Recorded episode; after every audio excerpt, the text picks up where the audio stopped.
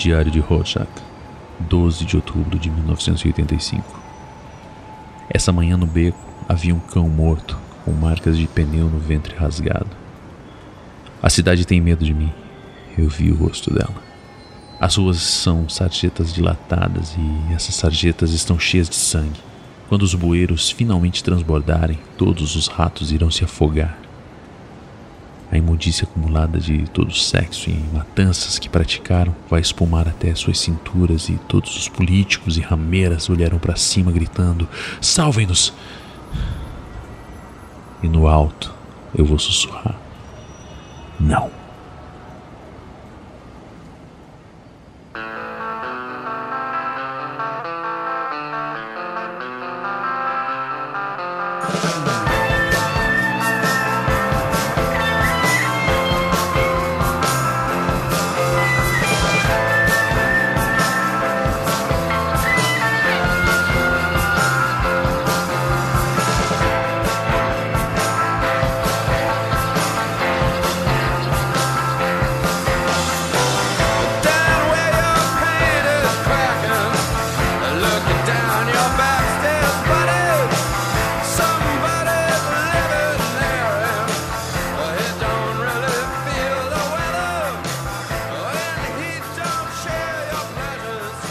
Beleza? Quem tá falando com vocês é o Pedro, trazendo pra vocês mais um HQ Super Podcast, podcast de quadrinhos aqui da rede Iradex de Produções Associadas. E hoje, dando início a um projeto que há muito tempo estava em nossas mentes, mais especificamente na minha mente, na mente de um dos convidados que tá aqui hoje, né, Lucas? Exato. A gente tava conversando sobre isso há muito tempo, sobre fazer esse tipo de programa, e que bom que deu certo, e agora a gente vai finalmente colocar em prática. E não temos somente o Lucas de convidados, temos vários convidados, enfim, a casa tá cheia hoje para começar esse projeto que é o Vigiando o Watchmen. Daqui a pouco eu explico mais sobre ele, mas primeiro eu vou pedir para que os nossos convidados se apresentem, começando pelo Lucas, que eu já falei pro ele. E aí, Lucas, beleza, cara? Como é que você tá? Opa, tudo bem? É, meu nome é Lucas Aquino, eu fazia parte da Vandcast antes com o Pedro, há um tempo atrás. É, a gente, eu me mudei para São Paulo, agora não a gente, né? Você tá em Fortaleza ainda. E faço mestrado em Direito pela, aqui em São Paulo. Enfim, gosto de falar e de discutir sobre quadrinhos sempre que possível. O Lucas já participou de vários HQ esse roteiro aqui. E a ideia inicial da gente propor esse projeto foi minha e dele, mas daqui a pouco a gente fala mais sobre isso, porque agora a gente vai ouvir o Márcio. E aí, Márcio, beleza? É, meu nome é Márcio Moreira, eu sou pesquisador de quadrinhos lá na UFC, colega do Pedro e do Davi, e inclusive já praticamente sócio aqui do HQ Sem Roteiro, né? E vim aqui fazer parte da primeira, primeira edição do podcast Watchmanos, aqui com meus amigos. Esse é o nome, hein? Esse é o nome. E, e qual é o teu nome? O meu nome, meu nome é Gabriel, é, eu sou ex Tapioca Mecânica, o site falava de quadrinhos aqui de Fortaleza também. Já fiz outros HQs roteiros, outros Smash, na época o HQ roteiro era ao vivo. Sou advogado igual o Lucas e atualmente eu sou concurseiro. Então, participar da gravação do podcast sobre o ótimo é tipo uma balsa assim, na minha vida. Eu tava, se não fosse isso, eu ia estar ali, ah, meu Deus, me afogando pesado. Então aqui tô, tô muito melhor aqui. Falar mal do filme um pouquinho também, vai ser muito É isso aí. em breve, quando tiver concurso pra quadrinista, a gente vai estar na frente aqui, de todo mundo. Se chama edital, né? Aí. Acho que é, é verdade. Faz sentido. Aí. A gente vai, vai em breve entrar em edital aí pra fazer. A gente será que tem edital de podcast? Enfim, depois a gente conversa sobre isso. Mas fechando a nossa mesa aqui, está Davi, que se fosse no concurso público já estaria na frente, porque o rapaz está sendo doutor, está doutorando, então ele já estaria ali com a prova de. Prova de, de títulos na frente da gente. Mas, Davi, fala pra quem tá ouvindo a gente quem é você, cara. Então, na verdade, não estaria, porque tem dois advogados aqui que terminam a graduação e já são doutores automaticamente. Todo mundo sabe que é assim que funciona. É verdade, é verdade. Tem uma lei da época do Império que diz que é isso, então é Olha verdade. aí. Então é isso. eu quero te chamar de doutor no podcast a partir de então. É, eu não entendi porque é que eu, não respondi Doutor na hora, Aquino e doutor Fraga. Doutor. Obrigado. Isso. Ser doutor. Eu ainda falta quatro anos para ser doutor. É, meu nome é Davi, eu sou doutorando em comunicação pela Universidade Federal do Ceará, UFC, e desde a graduação, passando pelo mestrado e agora no doutorado, eu pesquiso sobre quadrinhos e cinema. Pesquiso sobre criação de universos compartilhados, adaptação, transcriação, é, super-heróis, essas coisas legais aí. Que são muito divertidas, mas que não dão dinheiro nenhum. Caralho, eu fico falando- ouvindo vocês falar do que vocês estudam. Parece tão incrível. A gente podia trocar por uma semana. Uma semana estudando Não. cinemas e quadrinhos. Vamos trocar por uma semana só. A Não. gente precisa Não. trocar. Eu acho que precisa trocar. Tu estuda o que a gente estuda e a gente não estuda nada, que tal? Pode ser também. Exato. Pode Não, ser, eu Isso é- gosto. Isso é foda.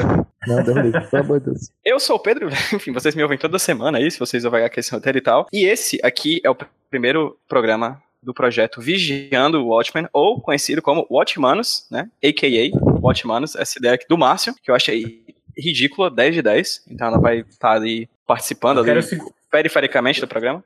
eu quero esse grupo no WhatsApp, hein?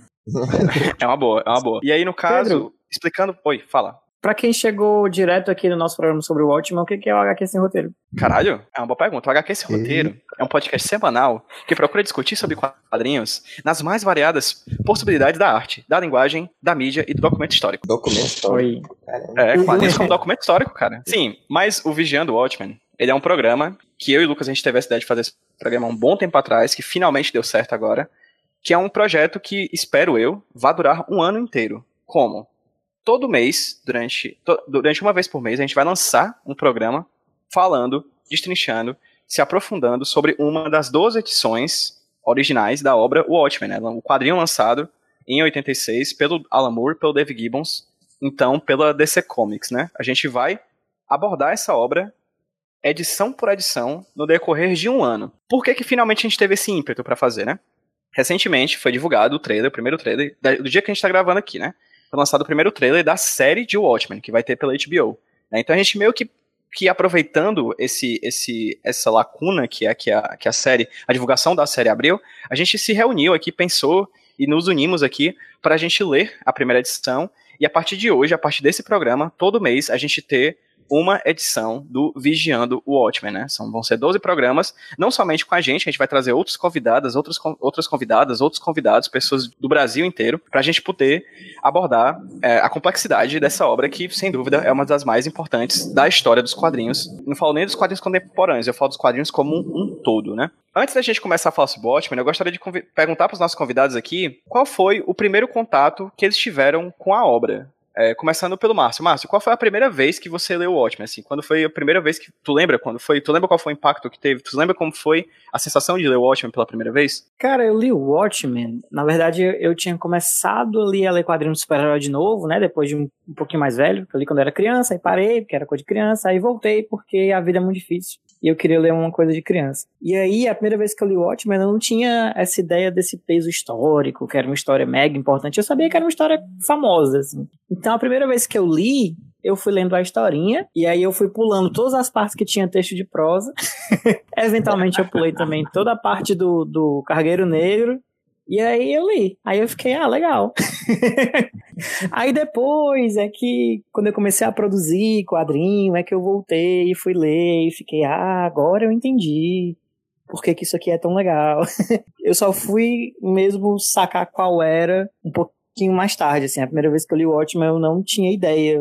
Foi meio dentro dentro de um vácuo, assim. O que eu acho que foi até bom também, porque eu não cheguei na obra como um grande cânone do quadrinho e tal, não sei o que, Rorschach é meu herói e tal. Eu cheguei só sem saber qual era. assim. A- acho que quando eu li a obra toda mesmo, prestando atenção e tentando entender o que, que eles estavam fazendo no roteiro e no desenho e tal, já foi ali faz, sei lá, no máximo uns cinco anos. E como é que foi ler agora? Nossa, agora foi outra completamente diferente, né? Porque, como eu sabia que eu vinha falar no podcast, eu, eu li realmente com a cara no quadrinho, assim, prestando atenção em cada detalhe e prestando atenção, é, não vou dizer nas referências em si, mas, tipo, algumas coisas que eu ignorava do contexto histórico, a própria ideia do relógio do fim do mundo, né? É um conceito super interessante que existe no mundo real e que hoje em dia, inclusive, está muito perto da meia-noite, porque as calotas polares estão derretendo. Então foi uma experiência bem bacana, assim, de imersão mesmo, porque eu sabia que eu ia falar sobre ele e eu não queria falar, né, besteira. não queria falar merda.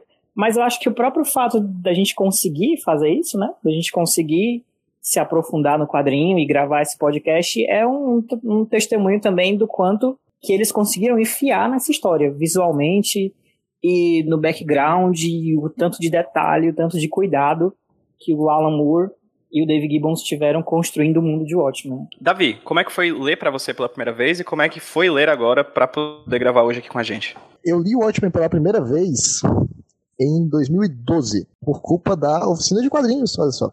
Eu fui aluno da oficina em 2011 E é sempre bom lembrar que o Pedro já era monitor nessa época. Eu era uma criança e o Puta Pedro já pariu, era mas de adulto. novo, cara. Ele é velho, galera. Quem só escuta a voz dele, ele é velho. Pensa que não, mas idoso. é, bicho é velho. É um, o senhor, seu Pedro. Quando o seu Pedro era monitor da oficina.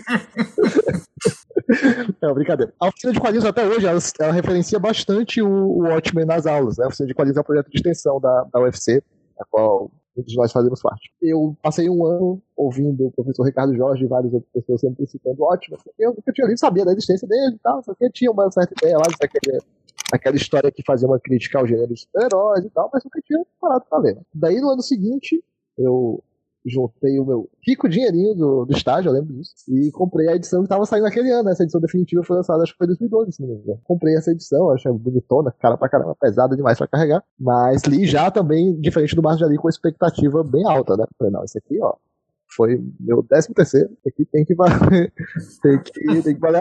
Ah, eu gostei bastante da época, só que eu lembro que eu, eu li, tipo, embora eu tenha- já tivesse feito oficina de quadrinhos, eu não era lá o melhor aluno, então eu não estava muito ligado nessas questões de linguagem, todas que a gente é, vem discutindo nos últimos anos mais profundamente.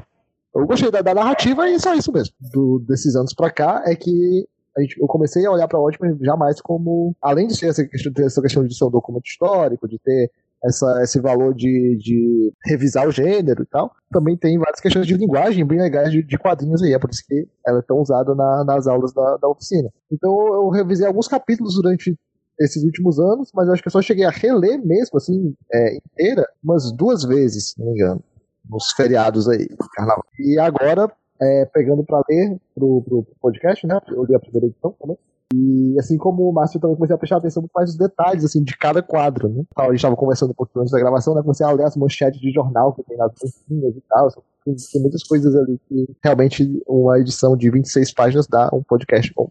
Tomara que dê. E tu, Biel? Primeira vez que eu li o Watchmen, né? Deve ter, nem sei, pra, tem mais de 10 anos, assim, tranquilamente. E é engraçado, eu falei, eu falei, né? Eu fiz direito, sou advogado e tal, mas eu sou um pesquisador informal de quadrinhos também, né? Fiz alguns artigos usando quadrinhos na faculdade, até sobre o Supremo do Alan Moore. E com certeza o Watchmen foi um desses quadrinhos que me fez querer entender mais sobre quadrinhos, né? Porque que é uma coisa que fala-se pouco sobre o Watchmen, acho que de modo geral, que existe esse, esse- essa trama, a trama do assassinato e tal, mas é um quadrinho sobre quadrinhos. Né? Então, com certeza, foi um dos quadrinhos que me levou a querer pesquisar mais. Até minha monografia foi. Usei os quadrinhos da Mulher Maravilha, a monografia. Passei um tempo tentando usar o Watchmen de alguma forma, mas não deu. Mas o Watchmen com certeza tem esse efeito. Agora, é engraçado pensar na primeira vez que eu li, porque eu acho que quando eu li a primeira vez, eu acho que eu caí em quase todas as armadilhas do Alan Moore. assim. É, no sentido de que eu li, não li como o Márcio falou, Rorschach é meu herói, mas o Rorschach foi meu personagem favorito do quadrinho. Apesar de ser um cara completamente questionável, e o Alan Moore coloca isso desde o primeiro, da primeira página, quando ele fala que ele, quando ele deixa claro que ele gosta do, do presidente que bombardeou o Japão e tal. Mas eu caí em várias armadilhas do Alan Moore, por exemplo, achar iradíssimo quando ele vai, entre aspas, investigar a morte do comediante e ele é extremamente grosseiro com todos os seus ex-colegas, interroga o submundo de Manhattan, é, quebrando o dedo das pessoas e tal. Então, e tem diversas dessas, tem diversas dessas entre aspas armadilhas assim que o Alan Moore coloca é, e que eu acho que eu caí em quase todas. E eu, ler agora, depois de, é a terceira vez que eu leio o quadrinho, eu acho. E é engraçado porque antes de eu começar a ler, eu fiquei pensando, pô, coisas para falar no podcast, né? Já que eu li já sabendo que a gente ia gravar. É, e eu tava pensando em falar que, pô, é um quadrinho que eu não penso tanto sobre ele, assim, ultimamente. Eu ia até, até pensei em falar que, pô, é um, é, um, né, um quadrinho que eu não penso tanto sobre ele. Talvez seja um quadrinho que a gente já tenha superado até. Mas aí eu li a primeira edição de novo, depois de alguns anos. E, cara, é incrivelmente poderoso. É o que, o que me chama mais atenção. É a primeira vez que eu li também, depois de ler a obra as obras teóricas do Scott McCloud, que eu acho que fez tremenda diferença, e outras obras. É, então, assim, é inacreditavelmente poderoso, assim. O Alan Moore, o, o Dave Gibbons e também o John Higgins, que a gente pouco fala e vai falar aqui nesse programa, todos eles estão no topo do seu, no, na, no auge da sua forma, assim, como, como artistas. É uma primeira edição poderosíssima, assim, e tem muita coisa para pegar desse quadrinho, já na primeira edição, muito além do que eu peguei da primeira vez que eu li, é, e muito além da pura trama de investigação do, do Rorschach, né? Tremendo, tremendo quadrinho. E você, Lucas Aquino? Então, a primeira vez que eu li Watchmen, eu também, é, acho que faz mais de 10 anos, acho que foi por volta de 2009 ou 2008. Eu devia ter uns 12 anos na época, e foi quando eu comecei a me interessar mais profundamente por quadrinhos, assim. E, mas ao mesmo tempo que eu, eu era relativamente jovem, eu tinha bastante essa, essa dimensão. Eu fui ler exatamente por uma dimensão, talvez histórica, que eu, que eu, que eu comecei a ter, escutando muita gente falar, ah, o melhor quadrinho de todos os tempos, o Watchmen mudou toda a linguagem, enfim. Inclusive eu já sabia do final do quadrinho, quando eu fui ler, já, as pessoas já me falavam o que acontecia, etc.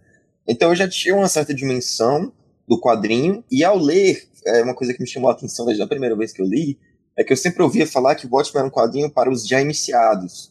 E eu não era tão, assim, eu tava começando a ler mais quadrinhos. Eu já lia bastante, alguma coisa, mas eram mais revistas mensais, não tinha tanto essa, esse aprofundamento. Eu lembro que eu gostei pra cacete na época já, acho que é, desde a primeira edição algo me chamou muita atenção na- nesse quadrinho, mas a partir da segunda, principalmente, da piada lá do, do palhaço triste, né, o Pagliatti, acho que foi um dos primeiros que me, meio que explodiu minha cabeça. Depois a, a sexta edição do, do Rorschach, o psicólogo, também foi outra coisa que mexeu muito comigo. Enfim, foi um quadrinho que, desde a primeira vez que eu li, me deixou realmente muito impressionado. E aí, claro, eu fui, reli, não sei quantas vezes eu reli o quadrinho ao longo desses é, 10, 11, 12 anos, sei lá, desde que eu li pela primeira vez, mas foram muitas e cada vez eu ia notando uma coisa diferente, um novo detalhe, etc. Às vezes sendo, é, gostando mais, ou, ou talvez tendo uma visão mais crítica do quadrinho, de alguns aspectos dele, muito da influência dele, que às vezes gente fica meio crítico a isso, mas toda vez eu via algo novo que me chamava atenção. Reler agora, né, já antecipando talvez a pergunta que tu tá fazendo sobre a, a, a experiência de reler, o que me chamou a atenção quando eu reli hoje, né, essa primeira edição, e eu pretendo ler toda a edição no quente, digamos assim, não, mas só uma edição por vez, cada vez que a gente for gravar, e foi realmente a, a, o potencial narrativo dessa, da, da- como é bem construído narrativamente essa história, né? Que é, é uma história que a gente lê tanto é, estudo sobre, tese, é eu acho que é um dos quadrinhos mais estudados pela academia, por todo mundo, né? Me chamou a atenção mesmo os elementos de como é uma boa história, assim, como é uma história que respira, por exemplo. A maneira, o ritmo da história foi uma das coisas que me chamou mais atenção lendo hoje. A maneira como é, o Alan Moore, às vezes ele coloca muito diálogo ou muita frase do Rorschach nos balões de pensamento, mas, por exemplo, ele sempre deixa, às vezes, uns quadros sem nenhum som, né? Tipo, nenhum tipo na onomatopeia, o quadrão de pensamento, ou diálogo, etc. E só pra gente sentir o impacto daquele momento, assim, só pra gente ver os personagens. Também, ao mesmo tempo que tem alguns quadros que você, cada quadro do, que o Alan Moore escreve, né? Em detalhes muito presentes, na, às vezes, na parte, digamos assim, no segundo, no segundo, na parte por detrás do quadro, né? No segundo plano, digamos assim. Então, assim, a- a- esse elemento, a, a qualidade narrativa da história foi algo que me chamou muita atenção relendo hoje. assim. Isso que o Lucas falou sobre, só interrompendo, cortando um pouquinho. Isso que o Lucas falou sobre, eu achei muito interessante quando ele falou de, da primeira vez que a gente leu, e eu tive a mesma impressão, algo mexe com a gente, né? E a gente não sabe articu- articular o que é, mas esse é o poder que tem a linguagem de quadrinhos e, e arte mesmo, de verdade. né? Mas, assim, lendo hoje também, como o Lucas, lendo depois de. Na primeira vez que eu li, eu não fazia a menor ideia do que narrativa significava de modo geral, eu acho, e nem muito menos especificamente para quadrinhos, né? E hoje em dia, com alguma, já com alguma noção disso, é, eu acho que é como ver. A, única, a comparação que veio primeiro na minha cabeça foi como assistir um filme muito bom do Hitchcock, assim. O primeiro filme, quando você vê que você é novo, e você não sabe nem dizer por que foi tão bom, por que Janela Indiscreta é tão bom, por exemplo, mas é porque é o mestre que está fazendo, né? No caso de Watchmen, são mestres que estão fazendo, é o bom de cinema, é o bom de quadrinhos. Quando eles usam a linguagem tão bem, e é o caso de Watchmen, a gente não sabe nem articular por que, que foi, quando a gente não tem as ferramentas, a gente não sabe nem articular por que, que foi tão bom, mas mesmo assim deixa um impacto muito grande, que é algo que eu senti muito também e tal. É impressionante. Gente, vocês Ah, são muito falta- inteligentes, porque a primeira vez que eu li, eu não peguei nada disso. Nem tio Will. Ah, né? Eu falei. Não, a primeira vez que eu vi Hitchcock, eu fiquei, caralho, coisa chata, preto e branco. Vocês são muito inteligentes, vocês ficam tendo aí os impactos com a arte, não sei o quê. É, fala um pouquinho sobre a minha experiência. Achei interessante porque a primeira vez que eu li Watchmen foi por causa de um empréstimo de um cara que muitos de nós aqui conhecemos, que é o Jorge Pedrosa. Ele me emprestou o Watchmen que ele tinha as 12 edições da Abril. Não era ainda a edição definitiva. É que essa edição definitiva ainda não havia sido lançada aqui no Brasil, pelo menos não nesse formato que a gente tem até hoje. E eu li em revistinha. ela tinha uma, uma pastazinha de plástico com as duas edições, eu lia uma revista, guardava e pegava a segunda revista e guardava, e foi uma foi o sentimento Fantástico. que eu tive que nem o do, do Gabriel e do Lucas, assim, eu li, eu gostei muito, muito, mas eu também não sabia dizer por que eu tinha gostado tanto. A segunda leitura que eu tive, com certeza, aí eu lembro, foi por causa da minha edição definitiva que eu comprei no site da Ricardo Eletro, numa promoção de 65 reais. Ricardo Eletro, que é o famoso site que vendia coisa que não sabia o que tava vendendo e vendia mais barato. Patrocinador deste É. segmento do HQ Sem Roteiro. É, mas acabou. Ricardo Eletro, não é mais Ricardo Eletro, não. Eu acho.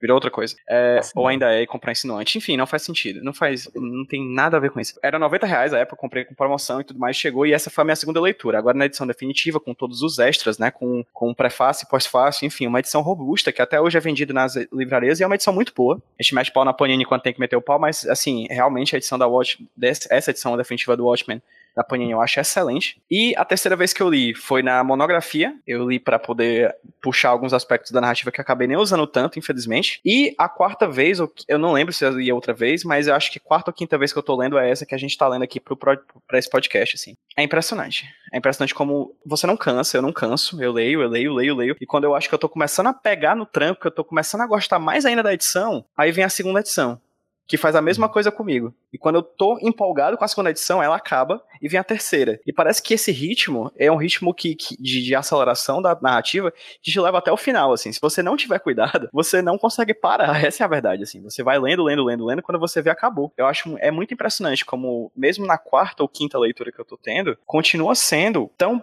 tão ou melhor do que a primeira. Tanto pelo aspecto que vocês falaram de, de eu conseguir ver dimensões que até então eu não via antes. Parece que é uma obra que existe, né, que tá aqui impressa no papelzinho, né, materializada, mas parece que é uma obra que se completa muito na gente, né? E toda vez que a gente lê, a gente é uma pessoa nova e consequentemente a gente alcança novos níveis, né? Dessa obra. Acho que, acho que isso tem muito a ver com a própria ideia da obra de arte, né? Meio que a gente que vai trazendo uma energia, um conhecimento que a gente vai acumulando com o passar do tempo, e quando se depara com a obra, a obra entrega uma coisa completamente nova que a gente não tinha visto até então, né? Acho que é assim que o que, que descrevem o que define um clássico, né? Tipo assim, seja na literatura. É exatamente esse potencial de sempre você descobrindo novos elementos dentro da, de uma nova leitura. né? Alguém tem algo a acrescentar, gente? Mas Biel aqui apontou uma coisa importante. Qual é o contexto, né, de Watchmen? Ah, o contexto de Watchmen, tipo assim, existem várias coisas que a gente pode falar a partir desse contexto, né? Seja da linguagem dos quadrinhos, dos autores, contexto político também, que é algo é muito relevante dentro da obra, né? Eu acho que em cada uma dessas dimensões existe muito algo que ser dito que, de alguma forma, acrescenta na leitura que a gente está falando. Se a gente for analisar o contexto da, da história dos quadrinhos no período, né? Isso aí, esse contexto dos anos 80, no meio, metade dos anos 80, é quando você começa a sair da, da chamada Era de Bronze dos quadrinhos, que foi quando temas, é, digamos assim, mais adultos, por assim dizer, ou, ou sombrios, começaram a ser é, incorporados em histórias de super-herói, como, por exemplo, tem umas histórias clássicas desse período, são, por exemplo, Lanterna Verde e Arqueiro Verde, ou as histórias do Homem-Aranha, em que ele começa a retratar coisas relacionadas a drogas. Enfim, você tem vários elementos mais adultos que vão sendo trazidos nos quadrinhos a partir do final dos anos 70 e meio dos anos 80. Então, o Watchmen foi muito nesse contexto de, entre essa era de bronze dos quadrinhos e a era moderna, né? Que era moderna, normalmente, as pessoas definem, os historiadores, colocando que é a época do que foi publicada a Crise nas Infinitas Terras, que também é um marco, de certa forma, narrativo, né? E o Watchmen vem nesse contexto de, da chamada invasão britânica, né? Que foi quando vários roteiristas, editores, é, enfim, desenhistas também do- do- da, da Inglaterra passaram a trabalhar no mercado norte-americano trabalhando com nas grandes editoras, né? Marvel e DC. E isso não escapa ah, da própria trajetória do Alan Moore, né? Até então ele escrevia, principalmente mercado inglês, né? Ele tinha feito algum sucesso escrevendo Miracleman, né? Marvelman, escrito também ah, várias histórias para 2000 AD, algumas histórias para Star Wars, né? Histórias de ficção científica. Já tinha alguns trabalhos, mas ele que chamou a atenção, né? Do, do- de, das, da DC Comics, que o chamou para escrever O Monstro do Pântano, que sim se tornou um, ator, um autor assim muito relevante, é, de, tipo, chamou bastante atenção, foi um quadrinho que talvez é, marcou a época, assim, é um dos quadrinhos que, que tipo, mudou to- totalmente a, a, digamos assim, a, a- maneira como se vê quadrinhos na época. Muita gente, digamos assim, passou a respeitar mais a leitura de quadrinhos é, a partir da, da, da, da maneira como ele escrevia Monstro do Pântano, da maneira como ele introduzia esse tema que a gente tá- vai lidar ao longo de todos esses podcasts, né, de, de revisionismo, descontro, é, desconstrucionismo, dos elementos tradicionais, do elemento do gênero super-herói, etc. E aí, depois dele ter feito o Monstro do Pântano, ele começou a trabalhar com algumas histórias de super-herói, né? Ele escreveu, acho que nessa época, as primeiras histórias do Super-Homem, que ele fez, né? Que é para o Homem que tem tudo, e o que aconteceu com o Homem de Aço. E aí ele começa a escrever o Watchmen, dando esse projeto para ele, que, é, se eu não me engano, né? Tem essa história de que tava... as- é, eram personagens que inicialmente tinham sido da Charlton Comics, né? Que a Comics tinha adquirido na época. Depois mudaram para personagens originais.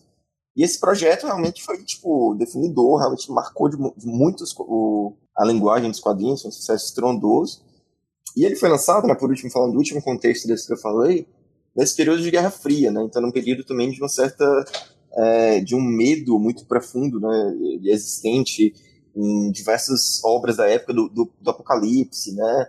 Do, do- da guerra nuclear, enfim, de uma certa paranoia, de, uma certa, de um sentimento de fim do mundo que estava sempre muito presente na cultura da época, né? E aí isso permeia, né, toda a obra que a gente vai vendo, né? Existe uma, o, o relógio para Apocalipse tá sempre muito é um elemento narrativo muito usado e incorpora esses elementos. Então, resumindo, é isso, assim, é- é, falando da história da linguagem dos quadrinhos, foi num momento onde estava tendo esse salto, talvez, narrativo para temas mais sombrios. Dos autores, foi um período onde é, autores da Inglaterra tiveram uma abertura, né, digamos assim, dentro do mercado de quadrinhos norte-americano. E falando desse contexto político, era um contexto político muito sombrio, muito de, de terror, né, de, de guerra nuclear, de, enfim, de- do, do pós-apocalipse. né, Do, do apocalipse em si, não, não tanto do pós-apocalipse. Enfim, acho que é isso. São três contextos que, eu, que dá para se colocar. É interessante ver como o, que ele faz, como o Alan Moore, um cara que nasceu na Inglaterra, entende bem o espírito americano, assim, de captar esse momento, como você falou, de paranoia, que com certeza é um tema dos quadrinhos, do quadrinho, para usar em Watchmen. Um cara que não é, um cara que não é americano, né? Ele, ele pega o realismo. O Stan Lee e o, e o Jack Kirby colocaram ali nos anos 60 na Marvel, vai, dá para dizer, é, e ele bota isso a terceira potência no Watchmen, né? Não, é, não são mais problemas com dinheiro, não são mais problemas com alcoolismo, como o Homem de Ferro teria nos anos 70. São, agora é paranoia, é, é problema. É uma, uma doença mental real, assim. É Mais o real do que- militar, né? O uso de super-heróis. Vietnã, são várias coisas assim que. Exatamente. E ele consegue imaginar uma história alternativa para os Estados Unidos, né? É, de uma maneira que você acredita demais. Assim. É um cara que conseguiu usar todos esses elementos que o Lucas citou, acrescentar várias coisas para colocar um quadrinho sobre o país que não é dele. Né? Então é, é muito interessante. observando essa questão do, da nacionalidade do, do Alan Moore e tal, talvez, usando aquela, aquela perspectiva do, do estrangeiro, né? Talvez até isso ajude ele a fazer uma, uma, uma leitura mais crítica do contexto político e social, do, do, do contexto americano, né? Com esse olhar do estrangeiro, né? Cara de fora é muito mais fácil você fazer uma, uma crítica mais ácida, assim, né? Mais pesada, é, olhando de fora. Agora, é, o Watchmen também está inserido numa, numa fase revisionista do próprio gênero de super-heróis, né? Além da, da, além da linguagem, da indústria dos quadrinhos, um momento muito particular do, do gênero, né? Que é quando ele começa a entrar nessa parte revisionista em que o, o conteúdo das histórias passa a ser o próprio gênero, né? Você passa a contar histórias sobre super-heróis, né? Não é só histórias de super-heróis, protagonizados por super-heróis, mas histórias que vão questionar o gênero, que vão discutir o gênero, as convenções, etc., os lugares comuns, as coisas que pareciam até então somente reproduzidas né, nas fórmulas, começa a questionar as fórmulas e, e fazer comentários sobre ela. Coisa que o próprio Alan Moore tinha feito no, principalmente no Miracleman, né? Marvelman, que já é uma obra Isso. que é toda uma discussão sobre super-heróis, né? Que ele depois continua de alguma forma em Monstro do Pântano, mas que atinge o ápice, digamos assim, pelo menos em termos de alcance em Watchmen. né? Isso, isso. É, eu acho que o, o Alan Moore, você fala dele surgir no meio desse momento, né? Mas ele meio que estabeleceu muito desse momento, né? E é interessante a gente ver, quando a gente fala sobre essa ideia do realismo, é, é complicado, né? Ele estabeleceu muitas, muitos elementos que são indicadores de um realismo específico no quadrinho, né? Porque a partir do Watchmen, a gente começou a relacionar essa ideia de realidade com a coisa do sombrio, a coisa do violento, que não é necessariamente real. As preocupações do, é, do super-herói, né? Com, com relação à violência, com relação a crime, com relação a, a essas questões sociais muito complexas, né? Eu não sei vocês, assim, mas lendo sobre, já que a gente está falando de contexto, lendo de novo os discursos do Rorschach, Vocês não sentiram, assim, um efeito Austin Powers? Assim? Porque, tipo, já li tanto personagem depois violento e durão e mal e tal, que quando eu voltei e li o Rorschach, eu fiquei achando meio engraçado, assim. Meio ridículo. Porque ele meio que estabeleceu um- umas coisas e, e o pessoal depois pegou e saiu correndo, né? Porque foi a partir de Watchmen que veio depois o, o pessoal hiperviolento, aquele, aqueles super-heróis toradões e que decisões radicais e matavam e tal. Tipo, sei lá, década de 90, o Rob Liefeld, o, o Jim Lee, essa galera, né? A Image, né? Bebeu muito dessa fonte, a image toda. e, e voltando agora, eu fiquei assim, tá, existe ali um- uma pegada, um- uma ideia de uma, como é que eu digo, de uma história alternativa, né? De uma, de uma especulação de como seria o mundo de verdade, politicamente, se tivessem super-heróis. É a coisa do Vietnã completamente diferente, né? Mas ao mesmo tempo ele estabeleceu uma série de indicadores de realismo que não são, obviamente, realismo, né? Porque são ficção, e que depois foram meio que abusados por outros autores, né? É, Ah, é interessante a gente observar isso de do que que a gente, de você olhar hoje e dizer, ah, mas ele trouxe o realismo, ele trouxe um tipo específico de indicador de realismo que meio que virou um pouco a norma, né?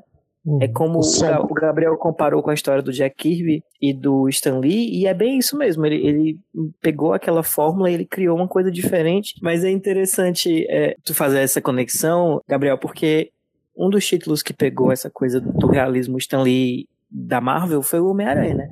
Que é justamente o Sim. super-herói, que era um nerdão, fraquinho, tinha problema de dinheiro e tal. E ao mesmo tempo, o realismo do, do Watchmen, a coisa da violência, veio muito do Steve Ditko também, né? De você pegar o Rorschach e como ele é meio que uma amálgama ali, que é um personagem do Ditko com o Sora, tem toda aquela ideologia dele, né? De que existe bem, existe mal, e você tem que fazer tudo o que for necessário, e às vezes a lei não é suficiente para manter a ordem, para punir os criminosos, então o indivíduo tem que tomar para si é, a atitude, né, o, o vigilantismo, para fazer o que o sistema legal não faz, porque a lei pode ser manipulada. Eu dei uma olhadinha só porque eu tinha lido um pouco do Senhor A, do, do Steve Ditko recentemente, né, que é um quadrinho que ele fez numa revista chamada Wits End, quando ele já tinha saído da Marvel. É muito parecido, assim, o, o teor das conversas. Ele fala umas coisas até que eu fico imaginando alguém postando no Twitter hoje. Tipo, ele fala, ah, dizem que não existe preto e branco, só existe o cinza. Mas como, como é possível se o cinza é a mistura do preto e branco? Opa! Bom. Isso é tipo bom. a primeira página do quadrinho.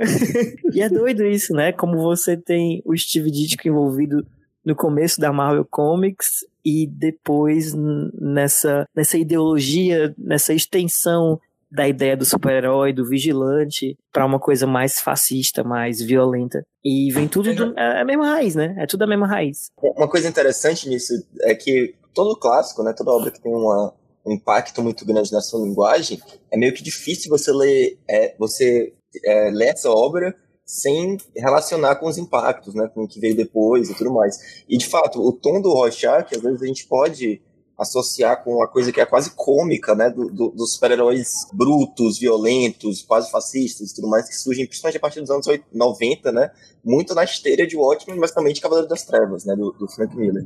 Então, Uhum. tipo, é, e de mas assim, engraçado que lendo Watchmen agora, hoje em dia, eu não sinto tanto essa questão quase de paródia, né, de risada com o Rorschach, que eu acho que ele é bem escrito, assim, curiosamente, no sentido de que é, embora seja um personagem que ele é, assim, é claramente meio não é um herói, assim, qualquer perspectiva, digamos assim, numa perspectiva é, de valores é, bons, digamos assim. Ele é um cara meio autoritário, claramente, e tudo mais, violento, mas ele é uma figura que eu acho que ele é construído com uma, com uma complexidade, com uma certa até generosidade por parte do Namor, que torna ele um personagem complexo, que ao ponto né, de muitas pessoas enxergarem ele como uma figura idealizada, heróica e tal. O que, claro, pode ser uma má leitura da obra, mas ao mesmo tempo é, demonstra que, o- que o personagem ele é muito bem escrito o tempo todo, eu acho.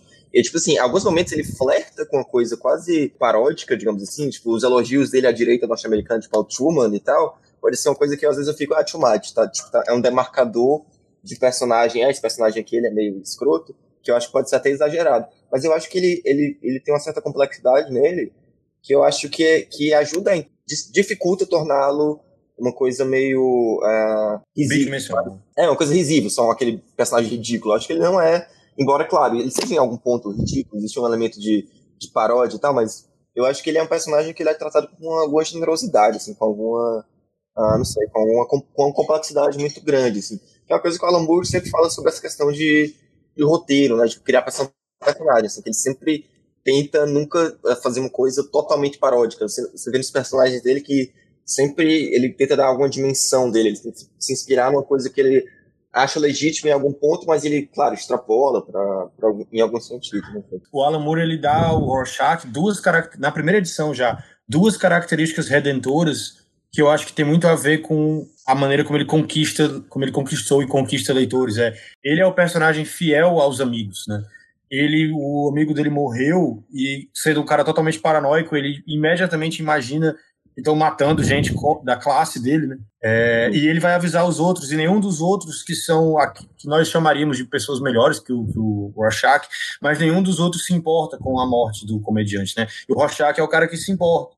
É uma característica muito redentora, né? E ele é o cara fiel, isso vai ficar do começo ao fim do quadrinho, ele é, apesar de deturpado, mas ele é o cara fiel, 100% fiel aos seus próprios ideais, né? Enquanto todos os outros meio que se venderam de alguma forma. Que isso é outra característica inquestionavelmente redentora, assim, que é algo que atrai a gente em qualquer tipo de mídia. Por mais que o cara seja, é, sei lá, Walter White, seja quem ele for, seja o pior personagem que você possa imaginar. Tô tentando não falar de, de Black Klansman, né, do, do infiltrado na clã, essas coisas. Mas, a- por, mais, por pior que o cara seja, o fato dele não ser hipócrita é algo que atrai quem consome. Então a gente, então ele dá essas, essas duas características do Rorschach já na primeira edição, dão essa complexidade que o Lucas falou e fazem o que aconteceu comigo um pouco, né, de enganar o leitor, né, de você ficar meio de achar que ele é mais de que ele é mais valoroso do que ele é na verdade. Cara, eu tô, outra- tô balançando muito a cabeça aqui, veementemente. Desculpa, Davi, mas é porque. Vai. Não, velho, não. não, cara, não.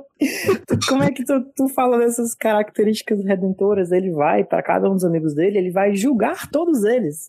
Ele vai que um porque desistiu, ele vai julgar um porque tá ganhando dinheiro. Aí ele fala, mas todo mundo fala, mas o comediante era um cara escroto, né? A menina fala, ele tentou Sim. estuprar. Ele estuprou minha mãe. O outro fala, não, ele era tipo um nazista. Aí o Rorschach, mas se ele era nazista, eu também sou nazista. E tipo, e, tipo Não, é os, ideais que, os ideais que ele defende, tipo, ele, ah, a senhoria me acordou reclamando do barulho. Ela tem cinco crianças de cinco pais diferentes. Sim. Eu aposto que ela trapaceia no, no Bolsa Família. Tipo, essa falta, de, essa, essa falta de hipocrisia dele é justamente a galera que fala a verdade. Que não, que não se dobra ao politicamente correto. Não, velho, isso não é, é verdade. Não, você tá, você tá certo, mas aí também tem outra coisa que é. Você tá corretíssimo, mas aí entra outra coisa que é bem sacado do Alan Moore, né, que é que ele é o narrador.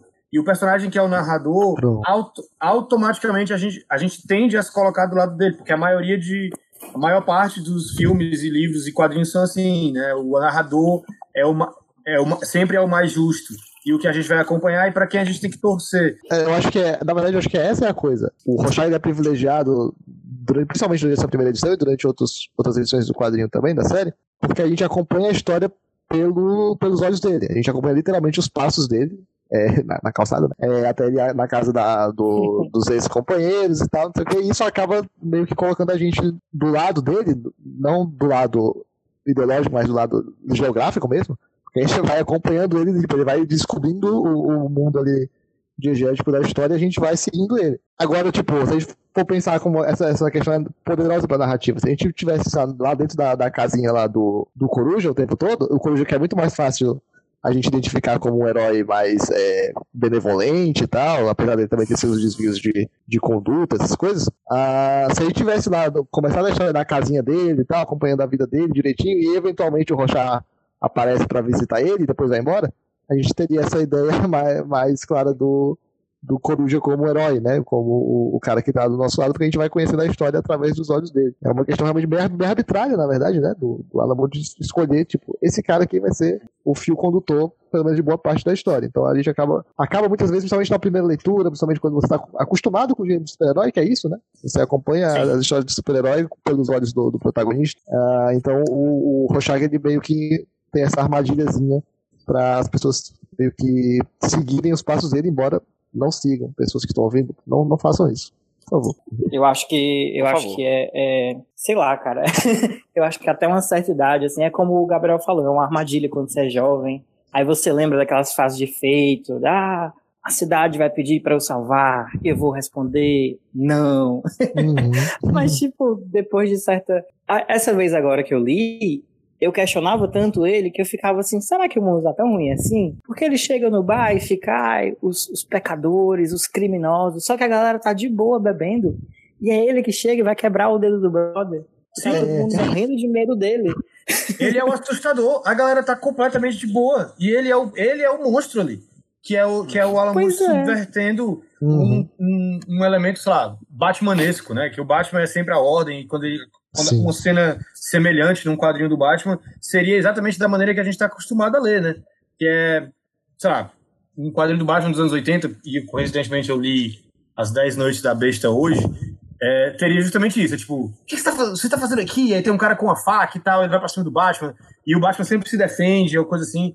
Então a gente, como o Davi falou, a gente é acostumado a ler isso, especialmente em 86, quando o quadri- quadrinho começou a sair. Meu Deus! E é outra coisa que quadrinhos de super-heróis, principalmente, de modo geral, pouquíssimo tem, e de super-heróis especialmente, que são narradores mentirosos ou narradores não confiáveis. Quadrinho de super-herói não tem Uhum. isso. É raríssimo. Então, a existência de um narrador não confiável, nossa, passa, de, passa por debaixo do radar de muita gente com muita facilidade. Ainda mais o cara que tá mascarado, o único cara mascarado do Eu quadrinho quero- inteiro. Eu quero levantar só uma questão que ficou sub, subrepticiamente debaixo aí da, da- dos lençóis do que a gente falou. É uma questão da mídia, uma questão do mercado, né? Vocês falam disso tudo, do quanto é impactante essa modificação no status quo dos super-heróis, como no, esse- essa mesma ação num quadrinho do Batman ou no Watchmen é vista de formas completamente diferentes e tudo mais. E a questão do narrador é importante frisar que esse quadrinho foi lançado em duas edições pela DC Comics, né? Sim. era é pré-vertigo, né? Não existia vertigo, ainda era DC Comics, ia ser utilizado é, personagens que foram comprados pela DC Comics, eles criaram personagens novos porque a DC Comics não queria já, por exemplo, que alguns personagens morressem logo assim que chegassem à editora, como era o plano inicial do Alan Moore, por exemplo. A, a revista chegava na banca, na mes provavelmente no mesmo carregamento do Superman e do Batman da vida, assim. E também foi lançado como revistinha, era Sim. mensal, né? Eram era revistinhas que chegavam nas bancas, né? Apesar de um formato diferente, né? Tinha um, já vinha com um formato de luxo, um papel melhor. Uhum. Sim, mas, lógico, era, vinha na era mesma, mesma leva, banca. vinha. A mesma Ele, banca tinha, vendia. ele já tinha aviso de, de tipo, proibido para menores? Eu não sei dizer. Não sei. Nem eu. Eu, eu acho que é possível né? que sim, Porque cara. é pesado, porque né? provavelmente. Que- É, e era a época que estava na, na decadência do Comic Code Authority, mas ainda era alguma coisa o Comic Code. Ainda, ainda existia, né, pelo menos.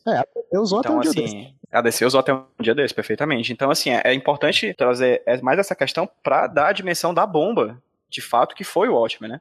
Como Uhum. ela foi impactante, assim, porque vinha no mesmo selo dos outros vários super-heróis da DC Comics, era vendido na mesma banquinha que vendia os da Marvel e da DC, né? É legal antes fazer um panorama, assim, pra quem realmente não conhece o ótimo, tá? A gente tá falando sobre isso aqui.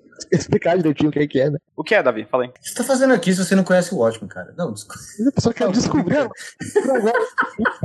Um homem morreu, o homem foi jogado de um andar de um prédio, morreu, e nessa investigação descobre-se, ah, uma investigação feita pelo Rorschach, que é esse personagem que a gente falou até agora, que ele, na verdade, era o comediante, que era um ex-super-herói, um ex-herói, que fez a atividades para o governo e tudo mais. E a partir daí, o Rorschach desconfia que existe alguém que está indo atrás de matar os heróis de outra época, nesse mundo que, pelo menos nessa época, né, no ano de 1985, quando a história começa, os super-heróis são proibidos por lei, menos o Rorschach, que é contra a lei. E aí ele vai ajudando, falando com cada um dos seus ex-colegas de, de trabalho, falando dessa ameaça que está pairando sobre todos eles, né?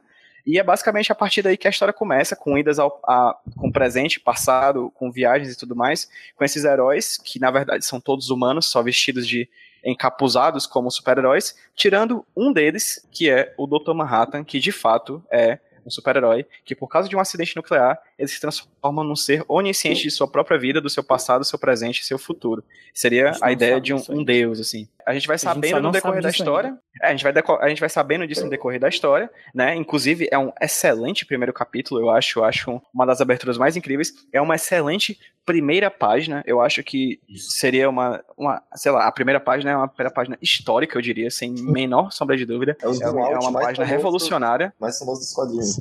E isso, né? Porque é um zoom, é um zoom que começa num, num plano detalhe de, um- de um bottom manchado de sangue no- é, encostado na calçada, e essa câmera vai se vai subindo, né? Essa, abre aspas, câmera, porque a gente não tem câmera, né? No Mas isso é um mas essa câmera vai que é um subindo. quadrinho muito cinematográfico, né?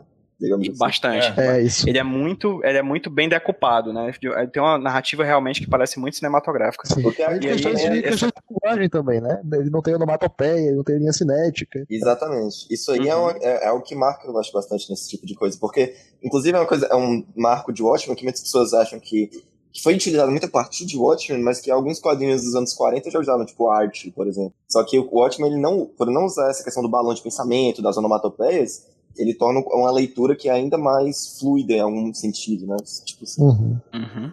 Nessa primeira página a gente tem né, esse zoom out, né, dessa, que pega esse plano detalhe desse bottom, a famosa história de que né, no primeiro quadro de Watchmen o Moore demorou uma página escrevendo, né, descrevendo como é que seria o primeiro quadro, e na edição definitiva a gente tem os roteiros da primeira edição e de fato é uma página de escrita do des- descrevendo somente o primeiro quadro da história, né, ele fala sobre inclinação, cor, forma como o sangue está sendo espalhado pela calçada, enfim, é, é de um preciosismo, né, do roteirista, que, enfim, ficou conhecido depois como esse cara que escreve muito, né, pra sintetizar tantas ideias num quadro só. É, na primeira página, uma coisa que, assim, eu vou começando a dar as minhas impressões sobre os quadrinhos e a gente vai trocando impressões aqui, viu, galera? Eu acho só legal Deixa eu- dizer sobre isso do roteiro que você falou. Que, que ele escreveu muito, os roteiros do Watchmen são gigantes, ele fazia muito isso na época.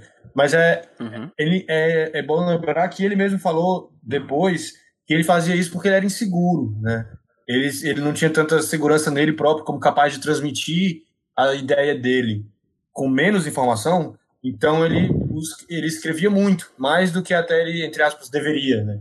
É, hoje em dia a gente usa isso para hoje em dia normalmente a gente usa isso quando a gente quer dizer que ele era um incrível roteirista porque os roteiros dele eram muito grandes. O que não são, o que são duas ideias que não tem nada a ver uma com a outra necessariamente. Mas e ele fazia isso porque ele era inseguro, né? Não é porque ele achava que essa era a maneira correta entre aspas de novo de se escrever para quadrinhos, né?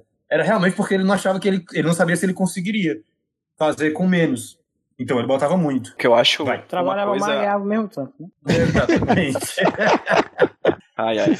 E sem contar também que, por muitas vezes, algumas pessoas usam de exemplo a ideia de, numa balança, quando você escreve mais, o desenhista trabalha menos, né? Só que acho que, no caso aqui, esse exemplo é é uma exceção à regra, né? Se fosse uma regra isso de fato, porque o trabalho do, do, do Dave Gibbons de, de traduzir em, em imagens o que o Alan Moore fala tão descritivamente, né? É um trabalho absurdo, né? É um trabalho de, é de muita técnica, assim. E é importante falar também como a, a partir de Watchmen, já antes de Watchmen, mas definitivamente a partir de Watchmen, houve essa mudança um pouco cruel na balança da, da equação de como nós vemos quem faz quadrinhos, assim, especialmente quadrinhos colaborativos, como quadrinhos americanos normalmente são.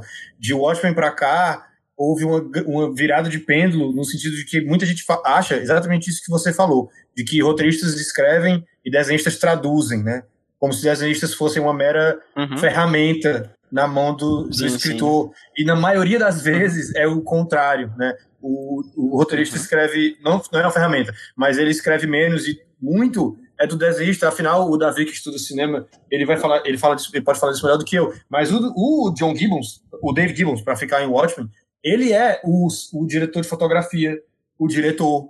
Ele é o, o, o cara que faz os cenários, ele é o cara que faz as roupas. Ele é, ele é, esse, ele é todos esses profissionais O em um só. Ele é o elenco, exatamente. Ele é ele, ele, ele trabalha na atuação, né, entre aspas. Ele é responsável, ele é o, esse profissional em um só em quadrinhos. Mas a partir de Watchmen a gente criou essa ideia de que tá tudo na conta do roteirista e que o desenhista quase mal contribui para a história, né? Existe muito essa ideia.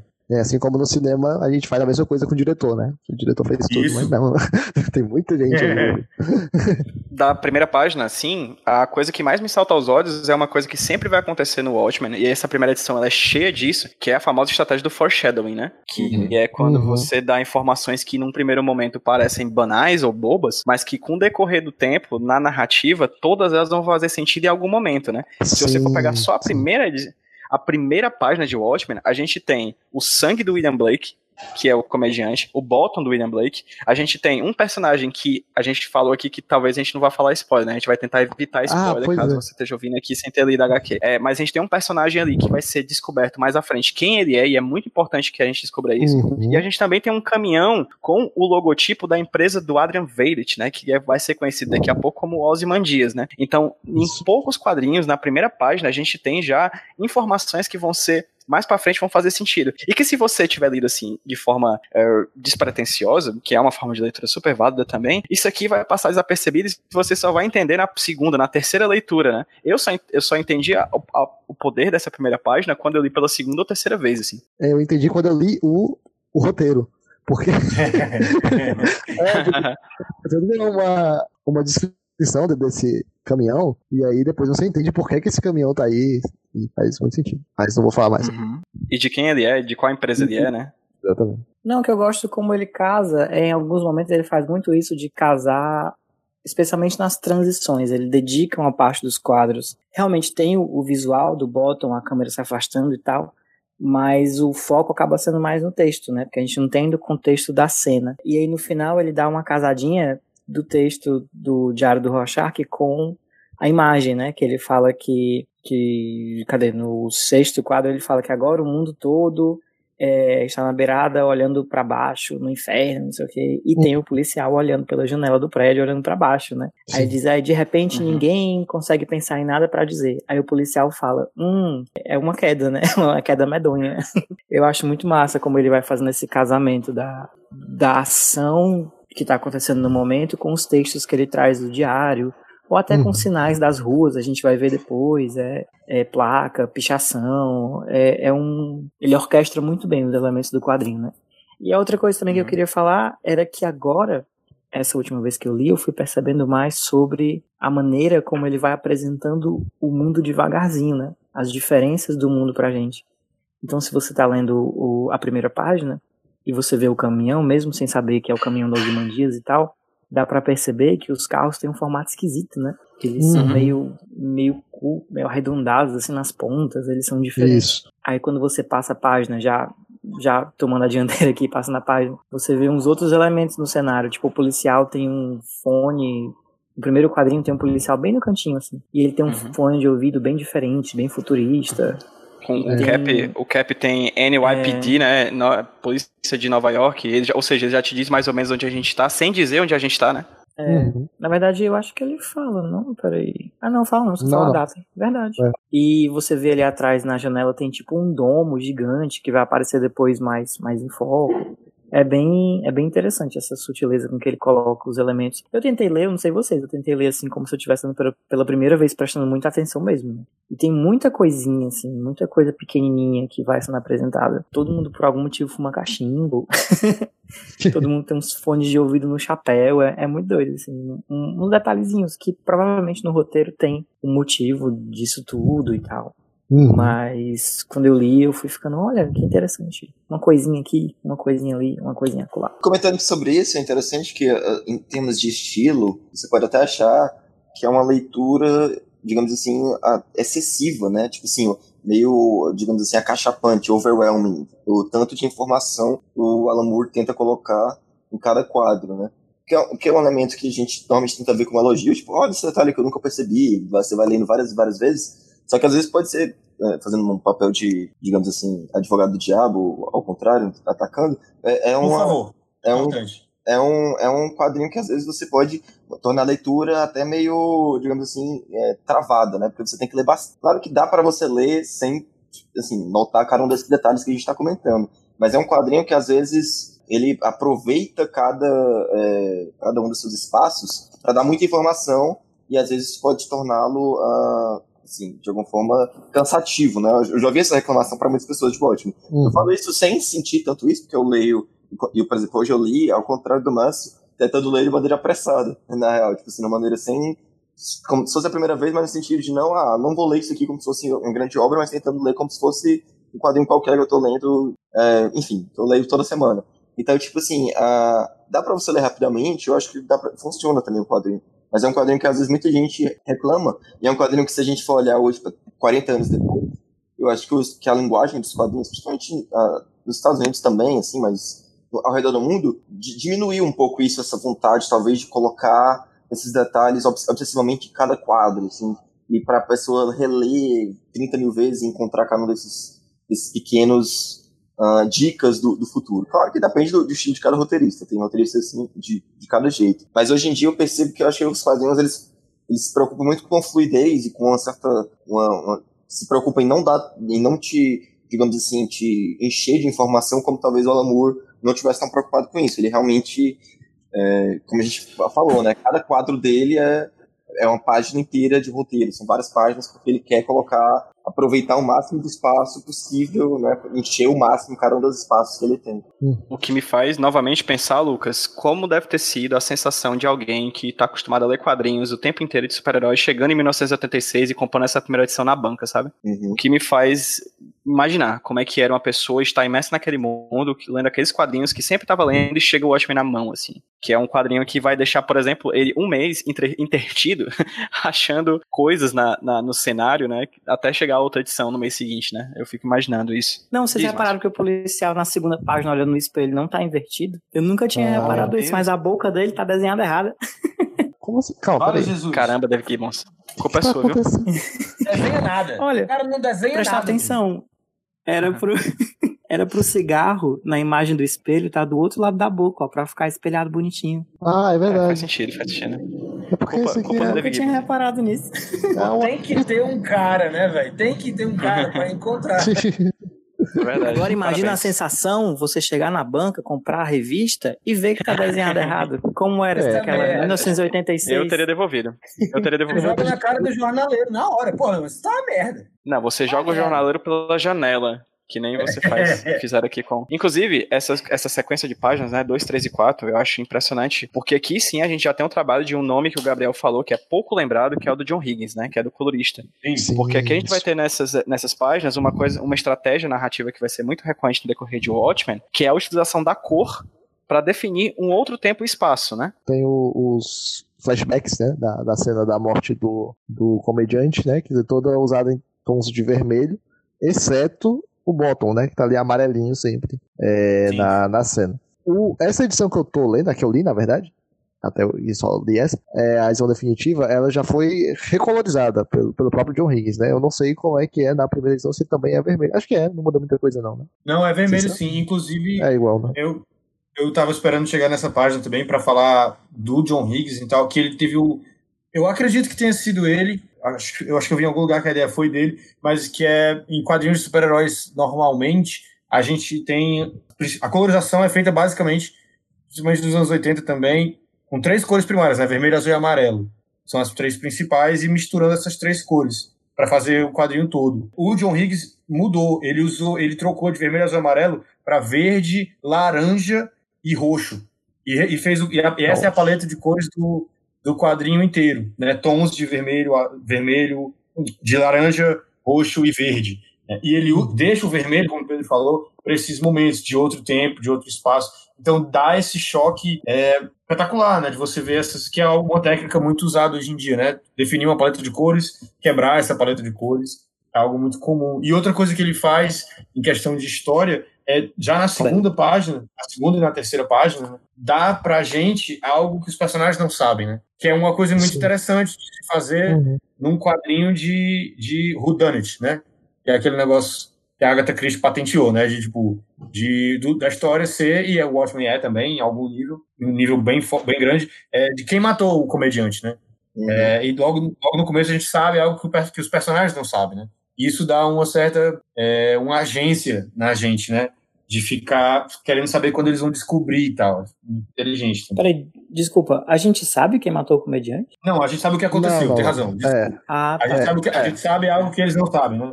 Porque eles ficam, ah, foram Isso. vários caras, foi um assalto, e a gente vê que claramente foi um ataque contra esse personagem, né? que a gente não Uhum. conhece. E tem uma coisa também, pra já cutucar o filme, que eu disse que ia fazer no começo, que é de, de- a primeira cena do filme é justamente essa, né? Essas três primeiras páginas. Mas é, é, a diferença brutal é de que o cara bombado do quadrinho, que é o cara que a gente também espera que vença, ele tá apanhando rigorosamente, né? Ele não os, os flashbacks, os quadros em vermelho, eles não mostram pra gente que ele deu um golpe que preste. né? Ele só apanhou e foi jogado pela pra janela afora, no final da Uhum. terceira página. É algo novo também, que o filme faz questão de não entender. A primeira cena do filme já é uma cena, é uma cena de ação, uma cena de combate, em que, o, em que o comediante tem seus momentos, dá aqueles golpezinhos dele ali com os braços e tal, já perdendo o propósito dessas duas páginas. Mas ele tenta espelhar, né, no filme, até essa mesma questão de, de- desses dois momentos se intercalando, né? O momento em que os, os detetives estão conversando e o momento, de fato, da morte do comediante, né? Eu tenho essa impressão, ou não, no filme é só a morte. sim. Não, tem sim, tem sim. É, já que falamos das versões em audiovisual, vale sempre lembrar da belíssima minha versão preferida, que é a versão da novela da Rede Globo, o Astro, que matou um personagem Clássico. igual, igual, exatamente igual ao comediante. Jogou ele da, É. da janela e aí caiu o botãozinho da, da roupa dele assim, primeiro plano. Foi bonito demais. É, É verdade isso? É verdade. É Foi, verdade, era o é verdade. Na- Que fantástico. Clássico. É, Vocês- bom demais. Uma pergunta, quando ele fala do. Quando ele. Na página 2 ainda. Quando ele pega o retrato e fala, ah, ele tá apertando a mão do vice-presidente Ford. Vocês se tocaram, assim, dessa. Que é, um- é meio que um anacronismo, né? Já ele mostrando que a história tá diferente, a história do mundo. Mas, sinceramente, Sim, sim. Eu, eu não sabia quem era o vice-presidente. É, não, mas quando eu li da primeira vez, eu, tipo, foda-se. Primeiro é tipo o vice-presidente Temer. né? Nossa, é, Essa aí sim. Foda, né? Tem uma- um detalhe pequenininho, nininho, bem pequenininho na página número 4, que é um momento em que um personagem ruivo, que segura a placa de o fim está próximo, ele olha pro relógio. E relógios, como a gente já falou antes, é uma coisa muito recorrente, é um tema muito recorrente do que decorrer de todo o Watchmen, né? A própria ideia de watch, né, que é o verbo vigiar, mas também quer dizer relógio, né? A gente sempre Ah. tá ali a ideia do relógio, do tempo, do tempo que passa, desse relógio do fim do mundo, o relógio do apocalipse, do, do- dos últimos minutos, um minuto para o fim do mundo, CPM 22, enfim, tá sempre ali, né? Misturado com, com a ideia do, do Watchmen, né? Os homens minuto, né? Que é um- também uma coisa que daqui a pouco a gente vai conhecer. Então é interessante porque uma coisa que lembra esse relógio, outra coisa que me lembra que é sempre recorrente também no decorrer da trama, é a ideia dessa. da gota de sangue no, no bottom, né? Que é essa gota transversal, né?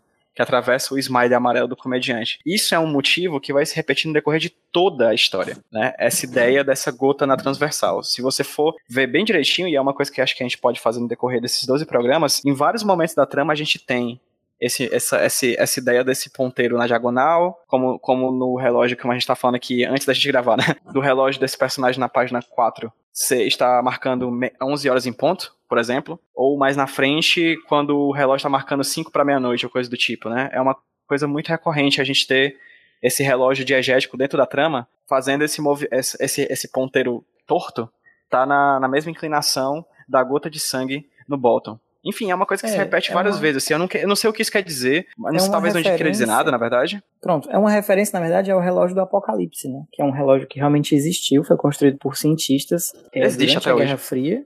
Existe até hoje, exatamente. E aí é um motivo gráfico muito presente essa ideia de que o mundo vai acabar, né? Durante a Guerra Fria foi quando o relógio ficou mais próximo da meia-noite, que é realmente quando as chances do fim do mundo estão muito grandes, né? E Na verdade, ele- em 2019, em 2019 o relógio marcou dois minutos para meia-noite, hein? Ele existe até hoje. Eita, é agora. Dois minutos. Ah, agora É, vai. Agora Fica no pai. Mas é isso, porque ele tá justamente. Você fala do, do significado da diagonal, eu acho que é menos uma diagonal e mais a ideia da proximidade do meio-dia, né? Que você tá o tempo Uhum. todo na beira do fim do mundo. Isso tanto metaforicamente, né? Porque o mundo tava naquela tensão industrial, quanto na prática mesmo, né? Porque quando acaba o, a história, é- realmente acontece um, um, um evento catastrófico, né? Tanto é que na capa, na quarta capa, tem o relógio grandão. Na primeira edição ele tá marcando 12 minutos para meia-noite. E aí vai diminuindo a cada edição, diminui um minuto até que no final ele chega na meia-noite, que é o clímax da história toda, né? Outra coisa também que eu tava vendo uma entrevista, Fala, fala. na verdade, é, faz muito tempo isso, eu não lembro mais nem onde foi que eu vi. Mas que o simbolismo também que o Alan Moore queria colocar na história do Bottom é que o Bottom é tipo a simplificação máxima, né, do rosto humano, que você consegue reconhecer ainda um- uma expressão facial ser humano. E para ele, você pegar essa expressão quase infantil é uma coisa meio inocente. E quando ele joga o sangue em cima, é justamente para representar essa perda dessa inocência.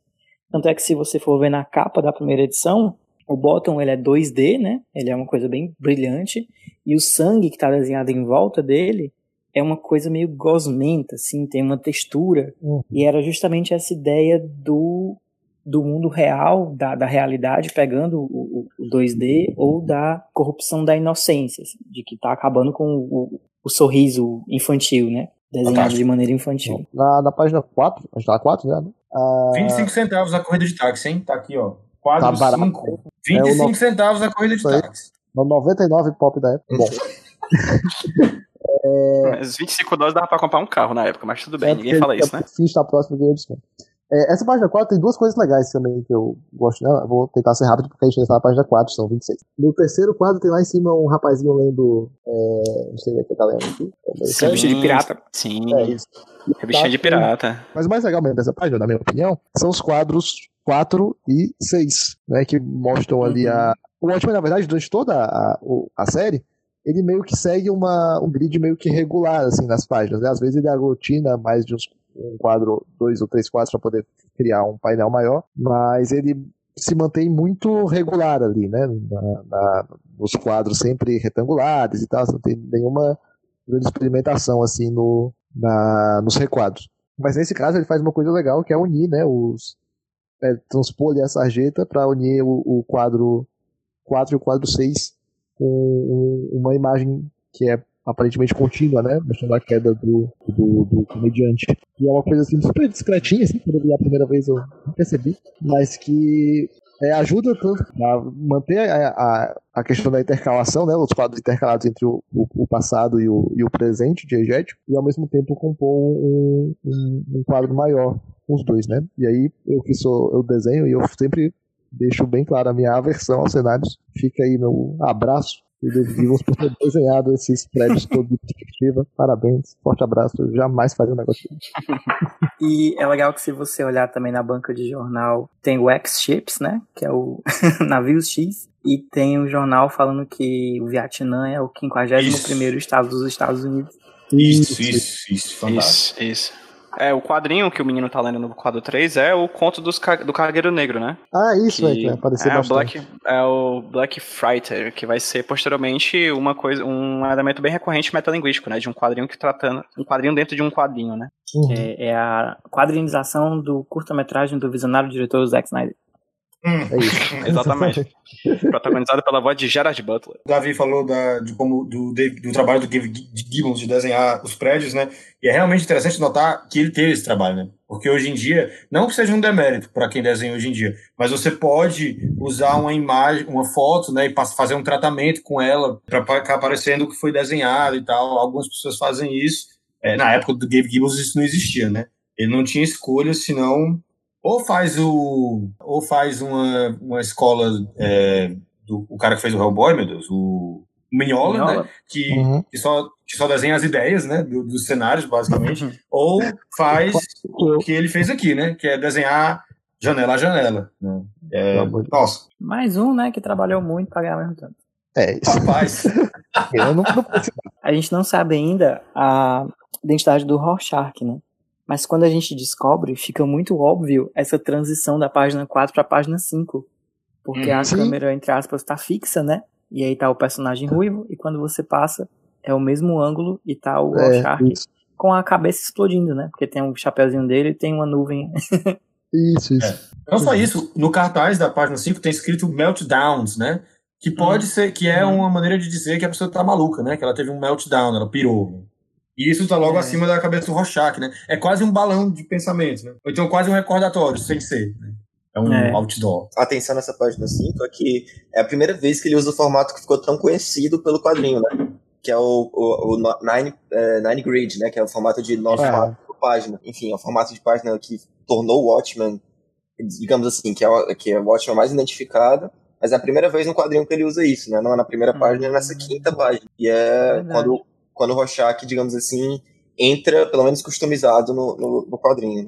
Isso é uma, uma pa- página, sem, uma página sem palavras e eu, eu já ouvi falar desse tipo de grid chamado de grid britânico até. Que é a é? ideia do, dos nove quadros, assim. Eu não sei, eu posso estar viajando, assim, mas eu lembro de já ter ouvido falar desse tipo de grid de nove quadros, né? Nove quadros iguais, lado a lado, três, três por três, de, chamado de grid britânico. Acho que tem muito a ver por causa disso também. Acho que tem tudo a ver por causa disso, na Eu verdade. já, eu já li em algum Né? lugar também que é baseado, na verdade, no Mr. A do Steve Ditko. Que ele Isso, faz o Alan Moore já falou isso.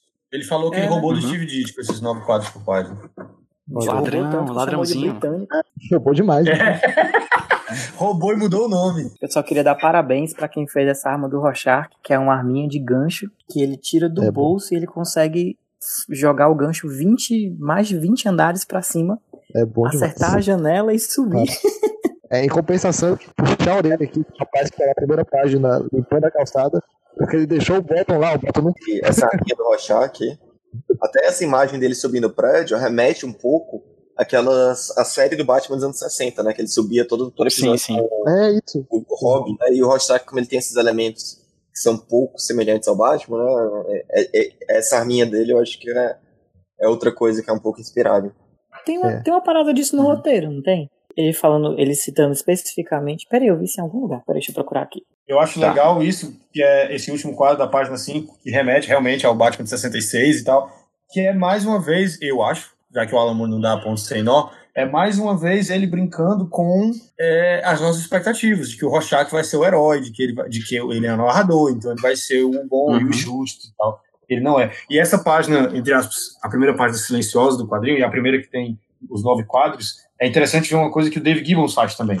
Que é, como o Lucas falou, não tem onomatopeia nesse quadrinho, algo que a gente se acostumou a, a interpretar que é usado para guiar o olho do leitor, né, alguma coisa assim, para tornar a narrativa mais fluida. Já que eles não usaram, o que o Dave Gibbons faz é, se você traçar um círculo, pe- pegando os, os nove quadros, um círculo bem grande, colocando o, o quinto quadro no meio, no centro dos- desse círculo, e os outros, assim, pegando, não pegando tudo, mas pegando é, o quadrante direito inferior ou a parte de baixo do, do segundo quadro e tal, enfim, é, Uhum. se você traça esse círculo, você vê que o principal de cada quadro, a principal informação de, quadra- de cada quadro, ela está perto do centro, assim, né? E mais ou menos colocada na mesma posição de todos os quadros, tirando Sim. talvez o, o, o sétimo que, tá, que é colocado para cima, mas é perto do centro.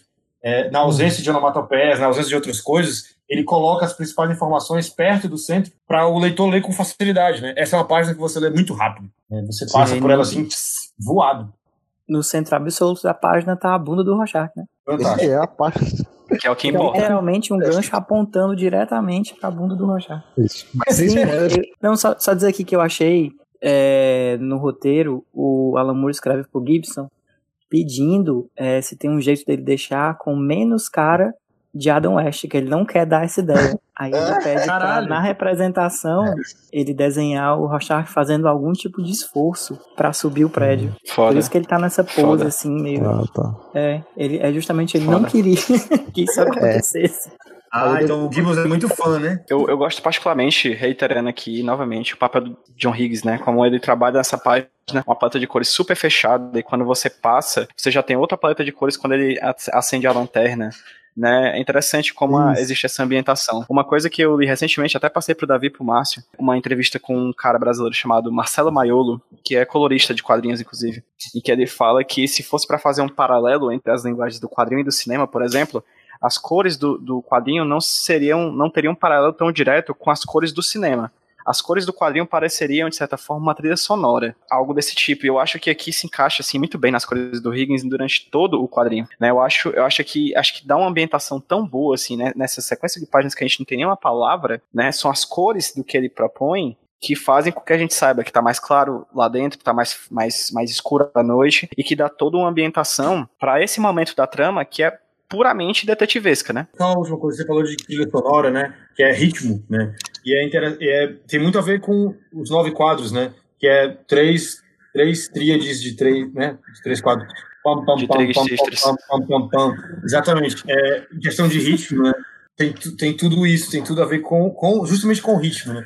E é como o Lucas falou antes, é muito salutar que tem essa página justamente aqui, porque as outras páginas anteriores foram relativamente verborrágicas, né? Então ele coloca essa página aqui que a gente lê tão rápido, E a gente dá esses saltos, né? o- enfim, no ritmo, né? Ajuda a manter o- a fluidez do ritmo e tal. A gente vai mais adiante, né? A gente é apresentado ao Coruja, a gente sem saber o que é o Coruja ainda. E é esse. a- as duas gerações, né, de personagens que a gente vai saber mais na frente, que são o Peraí. Coruja da primeira e da segunda geração. Peraí, eu acho que ele tava grudado na tua página aí. Tem, a- É, tem o com- Rorschach, acho que grudou Não, a é, ele tá página. investigando o quarto do. O comediante, é. É interessante nesse momento que na página 6, né, que mos- mostra, ah, revela, né, o título, é o momento, o momento que tem o título, os autores, etc. Que é quando o Rorschach tá entrando dentro do, do apartamento do comediante, né.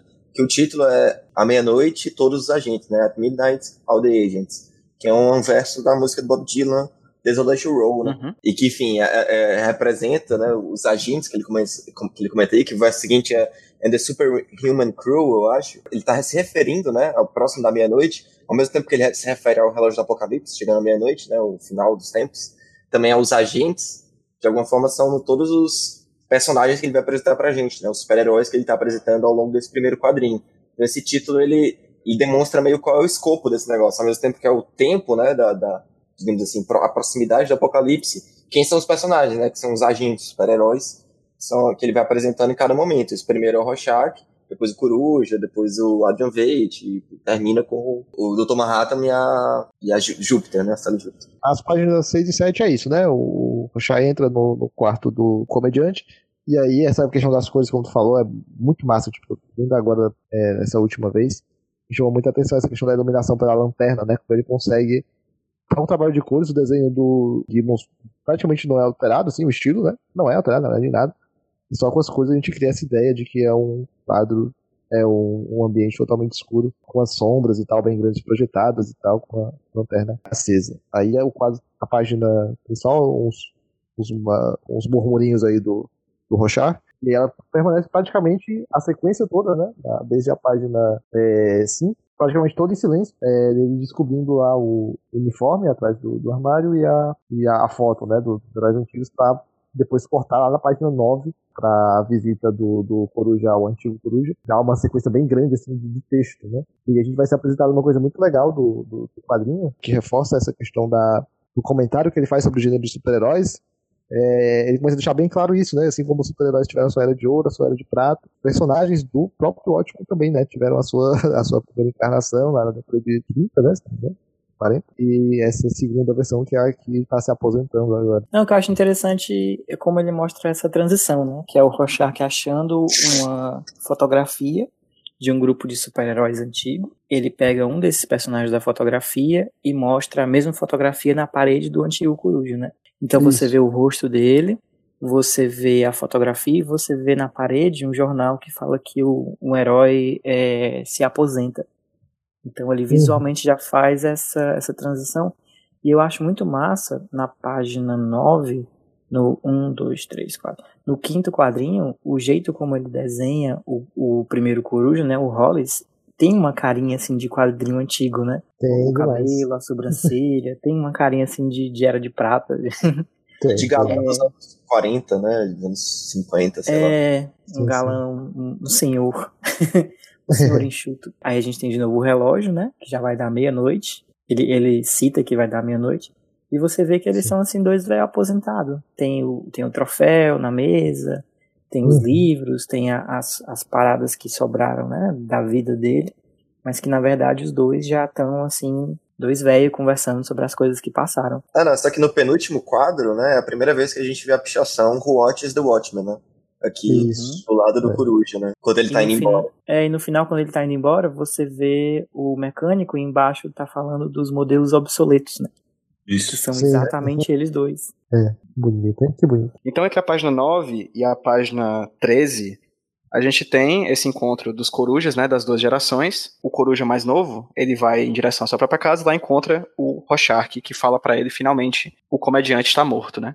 Ele é o primeiro dos super-heróis que o Rorschach vai visitar para poder falar dessa teoria dele de que acredita que existem pessoas que estão indo atrás de matar os vigilantes de outrora, né? Enfim, tem vários momentos interessantes aqui. É, por exemplo, é o primeiro momento em que a gente vê que, de fato, a máscara do Rorschach é uma máscara que muda com o passar do tempo, né? Não é uma máscara fixa, ela tem um certo um fluido, alguma coisa de fluidez, vai mudando com o passar do tempo. Essa, essa sequência de três quadros no centro da página 12, por exemplo, é a que demonstra essa, essa mudança né, dos quadros e tudo mais. E tem uma coisa nessa sequência que eu acho muito boa, que é essa, essa pequena sequência de três quadros também que rola no meio da página 11, que é o Rorschach conversando com o cara que é o Coruja. Vocês sabem o nome dele? Vocês lembram o nome dele? Eu não vou lembrar. Daniel? Dan, Daniel alguma coisa, né? É, É. Daniel, Daniel Enfim. Dreiberg. É, pronto, É. Daniel Dreiberg, eles estão conversando, eles dois, e nessas três quadros, você tem uma discussão no primeiro plano, e você tem a ação do Rorschach de pegar cubos de açúcar e botar no próprio bolso. É um detalhe mínimo, mas que eu acho extremamente relevante pro decorrer da série, que é uma coisa que a gente vai ver o tempo inteiro, que é essa ação de primeiro e segundo plano. Né? Eu acho que isso aqui, usando novamente a ideia do foreshadowing, o que o Alan Moore tá fazendo aqui é mostrar pra gente como vai funcionar. Já que ele utiliza grids fixos de nove quadros mais ou menos por página e que diz desde o começo que ele não vai inovar isso, mostrando no decorrer da trama com os desenhos do Dave Gibbons, né? A gente está vendo aqui uma coisa que vai ser muito recorrente, que é a ideia de um primeiro e segundo plano muito atuante no decorrer da história. Como são poucas páginas e os quadros não são inovadores, né, não são designs arrojados, é aqui, dentro da trama, que eles estão dizendo pra gente como vai funcionar a coisa. A gente vai ter momentos em que vai ter uma discussão em primeiro plano, em segundo plano vai estar acontecendo uma coisa completamente diferente e ainda assim relevante, porque são esses quadros de açúcar, esses cubinhos de açúcar, que o Rorschach vai comer lá na frente, enquanto tá conversando com a Júpiter e com o Manhattan, né? É, é, quando eu tava é, estudando sobre roteiro de quadrinho, é o que a gente chama do momento copo d'água. Que quando tem uma cena de diálogo, o seu personagem tem que estar fazendo alguma coisa, nem que seja tomando um copo d'água. Então o Alan Moore ele cria esses momentos. É, porque tu falou até desse negócio do, do cubo de açúcar que tem uma importância, mas não tem exatamente uma mega importância, né? Tem uma ligaçãozinha Uhum, dessa cena com a próxima, mas é muito mais pra realmente acontecer um- um- uma ação, né? É, mas na eu acho que ele- a página- importância que eu, quando eu falo disso, a importância quando eu Uhum. falo disso, é a importância de método. Do autor falando pros seus leitores como aquilo ali vai funcionar, ah, entende? É verdade. Sim. Uhum. Tipo, é de, é de uma leitura de. Eu tô lendo pela primeira vez, eu digo, ei, peraí, que isso aqui tá acontecendo. Meio que ele já tá demonstrando ali uma coisa que vai ser recorrente e muito mais importante lá pra frente, né? Quando você tiver Uhum. é, primeiro e segundo planos muito mais importantes pra compreensão da trama. É, na página 10, quando ele tá chegando em casa, eu acho interessante, primeiro a gente tem mais uma olhada na rua, né? Perfume- Tem um anúncio do perfume Nostalgia no segundo quadro, que é o perfume do, do Osman Dias. Tem a loja Treasure Island, que são coisas de pirata, né? Mas eu gosto muito quando ele vai entrar na, na casa dele, você vê é, no quinto quadro, né? Que é o centro da página.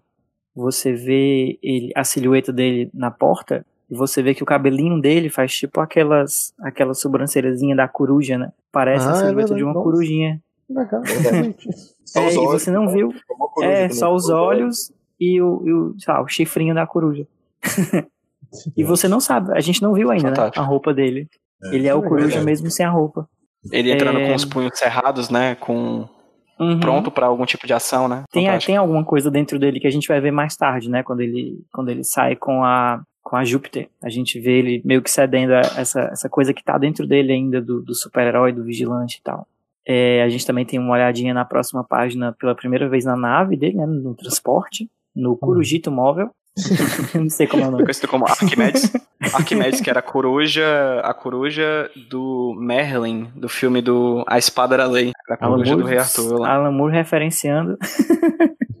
é, mas é, é mais sobre isso, né? Sobre o, o- a cena é mais sobre esse conflito que eles eram amigos, mas eles se afastaram e dá pra perceber que o Coruja meio que se sente culpado, mas que o, o Rorschach na real tá julgando ele porque ele desistiu, né? Que É, no final eu- ele fala, ah, bons tempos, o que aconteceu nos bons tempos?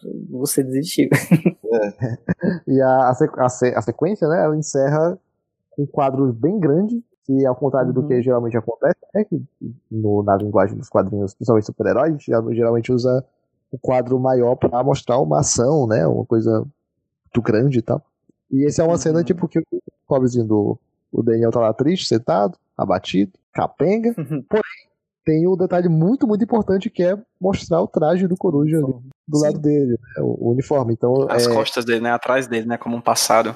isso, isso, exatamente. Então, É esse quadro que aparentemente não tem ação, ele ainda tem uma importância muito grande. Na verdade, ele é o mais decisivo na, na apresentação dele. É mostrar, tipo, esse cara definitivamente é o Coruja. Pronto, é, tanto é que ele, ele tem uma simetria com a primeira vez que você vê o Rorschach. Quando o Rorschach tá entrando na casa do, do comediante, É Sim. um quadro grande e quatro quadros, quatro quadros pequenos embaixo. O do Isso. Coruja são quatro quadros menores e um quadro grande. Hum. Olha aí. É um. E lá na Olha aí. frente, a última cena do, do Ozymandias é parecida, não é, não é exatamente É, é, quatro quadros em cima, são três, mas também é um quadro grande com três em cima, com o Rorschach saindo embora. indo a embora. primeira do Dr. Manhattan também. né? E a primeira do Tom Manhattan, exatamente. Qualquer Ah, lateral, né? é isso, é. É pra dar um pouco de uma, talvez uma dimensão, né, do, do- Covardes. de como o poder dele é muito maior do que de todos os outros. né? Aham. Eu acho legal dessa sequência que a gente conhece o Coruja, de como o Dave Gibbons desenha ele pequenininho, na já na, no final da página 9, mas no começo da página 10, pequenininho nos três primeiros quadros lá em cima. Ele, ele, é, um, ele é jovem, né? Mas tá, passa os sábados à noite tomando cerveja com um cara que é mais velho do que ele. Uhum. No primeiro quadro da página 10, no, no primeiro plano, tem um cara com. Tem uma mulher, na verdade, com a suástica no braço esquerdo, né? E também já dá uma dimensão de. Eita, esse mundo é louco, né? A galera tá defendendo os seus ideais de raça branca no meio da rua. Né? É, Que louco, né? Que bom que isso Que ficou louco. no passado, não é, Gabriel? Nossa, que Não, bom que isso não realidade acontece hoje em alternativa. Realidade alternativa total, total. Aí, pois é, tem ele pequenininho e vocês falaram, é, eu não tinha reparado, de, de, disso, de que tem o, o Veit, né, no- mais pra frente, que é apresentado de uma maneira similar, né, três quadros de um quadro grande. O Coruja agora, na página 13, quatro quadros de um quadro grande. A diferença para o do Rorschach, que era o que eu tinha reparado que era semelhante, é que no do Rorschach, na página 6, o Rorschach na- no quadro grande ele tem poder, né? Ele é uma figura poderosa, assim, e tal, ameaçadora. O Coruja, na página 13, coitado, ele tá sentado nesse caixote, né? Um cara derrotado, assim. No, no, no primeiro quadro da página 12, ele tá afrouxando a gravata e tal. Essa pequenez dele, da, da página 10, o Gibbons mostra ele pequenininho, mas é meio como ele é por dentro, né? Um cara meio apequenado, assim, né? Tu acha que dá pra gente dizer que cada imagem dessas é meio que a essência do personagem naquele momento? Eu acho que sim. Eu acho que tem, Acho acho que é por aí. O Dr. Manhattan é gigante e o Ozymandias tem várias cópias dele mesmo, porque ele é um egomaníaco do cacete. Uhum. E a Sim. única personagem feminina não tem o quadro dela porque é o Alan Moore. É, isso, isso é uma coisa pra se pontuar mesmo. É verdade. E o, e o coruja, né, tá sentado do lado da, da outra pele dele, entre aspas, né? Da roupa de coruja e tal. Isso vai ter um certo. Isso vai ter todo o seu simbolismo pra, nas próximas edições, né? Isso, a, a roupa parece mais, mais viva do que ele, na verdade. E, mais de isso. boa do que ele. E tá, e tá ereta, né? Tá, tá, tá em pé, né? Enquanto ele tá agachado. É, Ereto. Isso é um bom adjetivo. A roupa. Não, mas é do mesmo. É mesmo. É mesmo. Não, mas é um bom adjetivo. E mais pra frente, nas outras edições, a gente vai ver que é um bom adjetivo. Não, faz É todo bom. que horror. É. que não foi fácil chegar lá, mas é um bom adjetivo. Mas isso é outra coisa que o Watchmen faz bem e outra coisa que o filme não entendeu. Que o que o quadrinho faz é mostrar esses personagens, entre aspas, despidos, né? E a primeira vez é aqui na página 13 com o Coruja, né? O Márcio falou da essência, né? E exatamente isso. A essência dele tá, do personagem, né? Tá despida é, nessa página, né? Que é o que muita O gente Dr. fala de Manhattan também, né? O Dr. Manhattan também sempre aparece des- despido. despido. É, literalmente. É. É, eu não sei se, Pois é. se- se nesse quadrinho a gente vê a essência dos personagens, porque de alguma forma me parece que também que a gente está sendo introduzido por eles na visão do Rorschach também, né? Então, pro Rorschach, ele é o cara que é dominante, o Coruja é o cara meio patético, o, o Ozymandias é megalomaníaco e o, e o Dr. Manhattan é meio indiferente, talvez, digamos assim. E a, Então- a Júpiter nem existe. E a Júpiter é pequena, né? Tipo assim. Ela aparece no mesmo quadro que o Dr. Manhattan, tá os dois lá. Mas ela é um detalhe, digamos assim, dentro do quadro, né? Então, enfim, talvez a gente tenha sido, atro- a gente esteja sendo introduzido não necessariamente com a, a, a visão de que- do que esses personagens são de fato, mas do que, de como o Rorschach os enxerga. O que talvez não seja tão diferente de como eles são, né? Porque, embora tenha até uma discussão que a gente teve no começo sobre essa questão, ah, se o Rorschach, a imagem dele é uma imagem que é, tipo, ah, totalmente negativa, se ela tem uma complexidade, etc.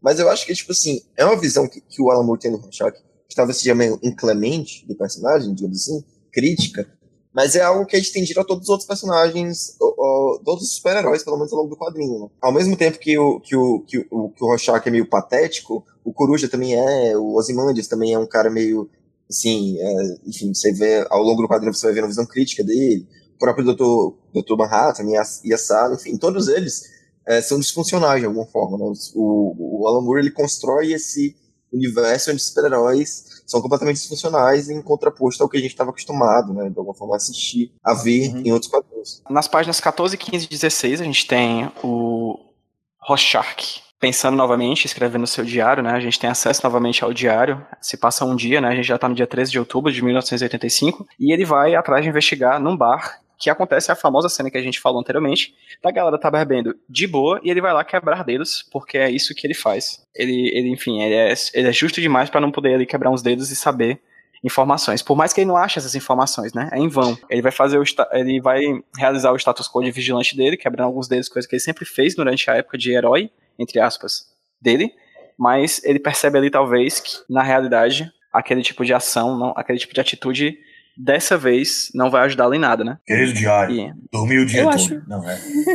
Eu acho que é menos uma coisa moral e mais uma coisa de, é, ninguém aqui sabe de nada. Sim, sim.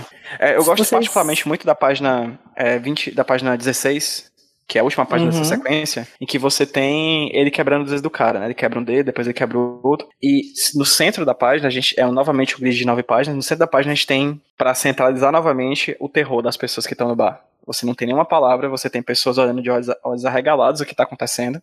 Completamente inertes, assim, elas não estão agindo, elas só estão com muito medo. E é colocado no centro da página de forma estratégica pra gente ficar olhando pra elas assim, sentir talvez tanto de medo dela também. De- o medo do Rorschach tanto quanto elas, né? Vocês Sim. também acharam essa, essa, esse quadro específico bem mangá, assim?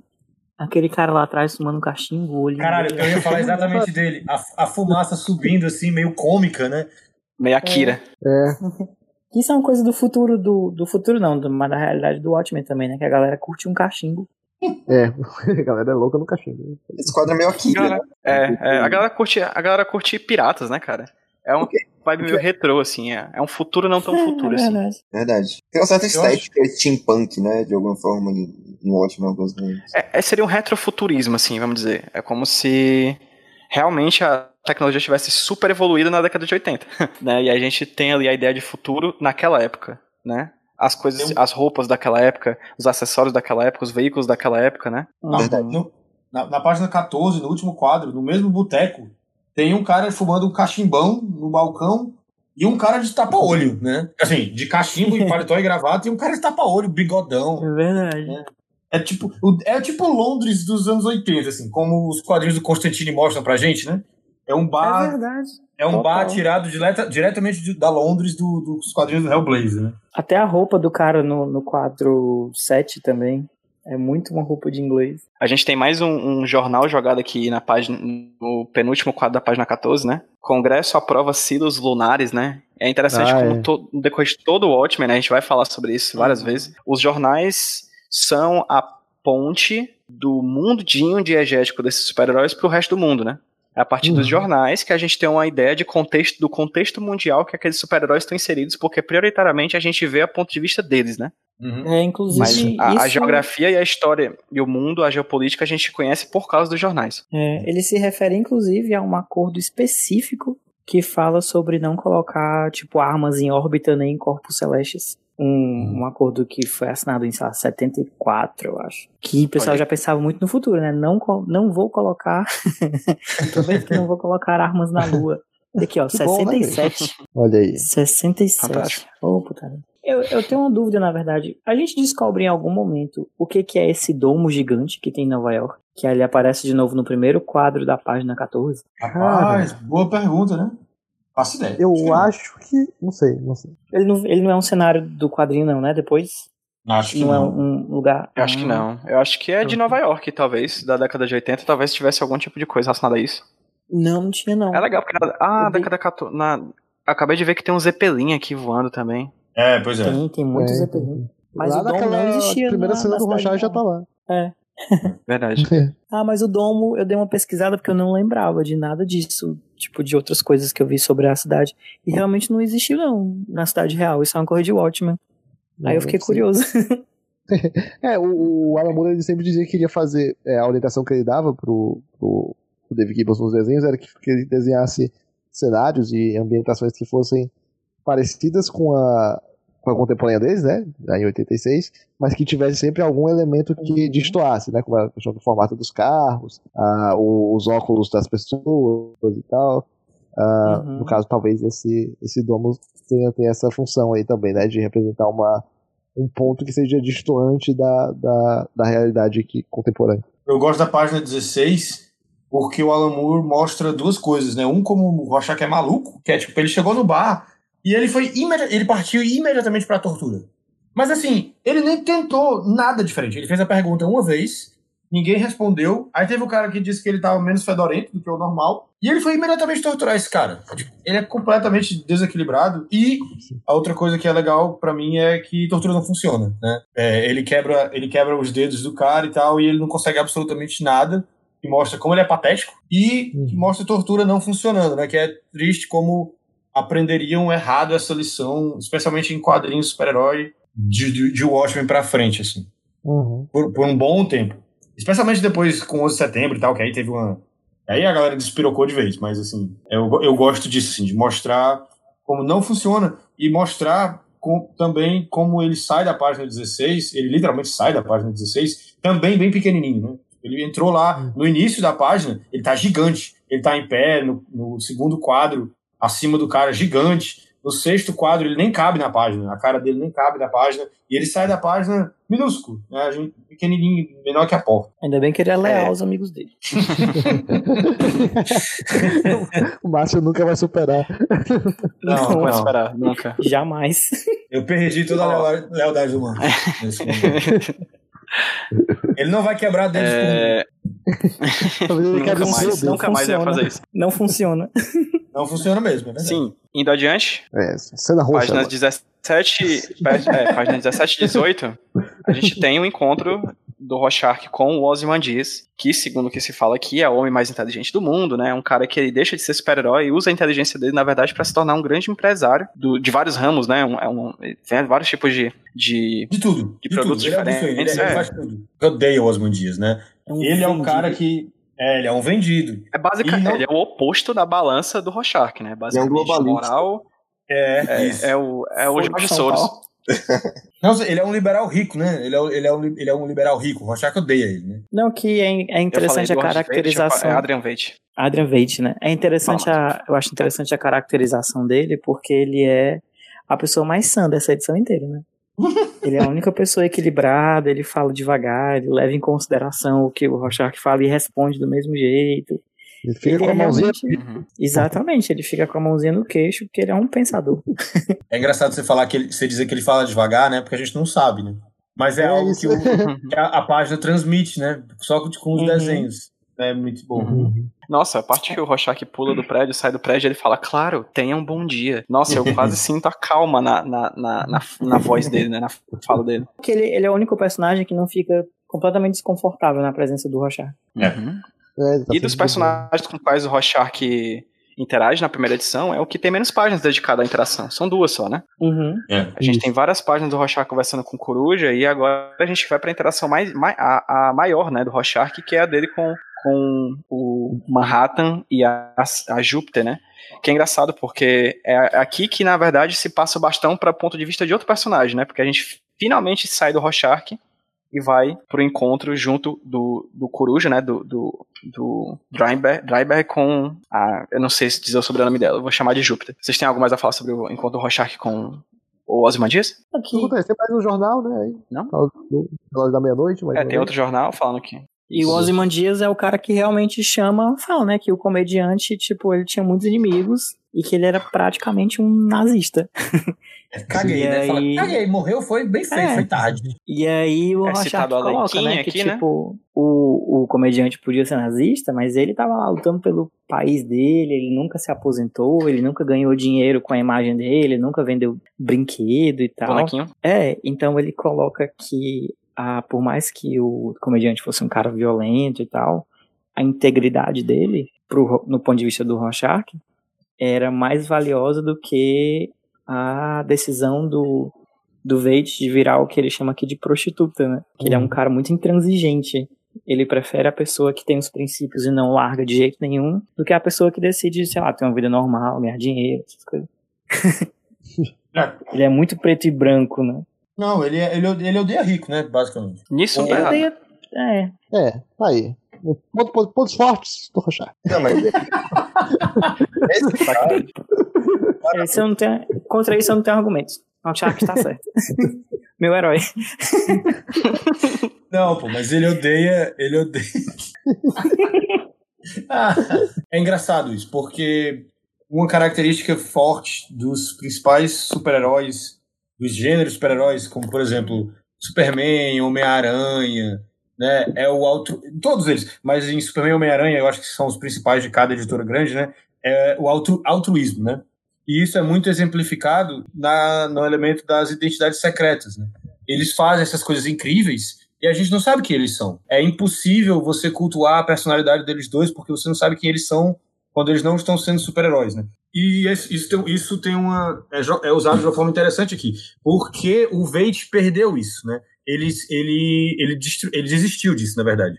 Ele desistiu desse altruísmo que o Rorschach enxerga que ele próprio tem, que o comediante tinha, né, de nunca ter ficado rico, sempre ter, nunca ter se aposentado, é, o negócio da batalha sem fim. E o Veidt trai isso, ele deixa de ser um altruísta, ele fica rico. Ele cultua a própria imagem e ele fica rico, que é algo que o, gênero de super-heróis ele meio que renega. A DC tem o Gladiador Dourado, né? Que é uma espécie de Adrian Veidt, porque ele ganha dinheiro com a própria imagem. E os próprios super-heróis do- dentro do universo DC, eles, a maioria não gosta do Gladiador Dourado por causa disso. Porque ele se vende, ele ganha dinheiro com a própria imagem, com o fato dele ser um super-herói e tal. E esse quadrinho é publicado pela DC, né?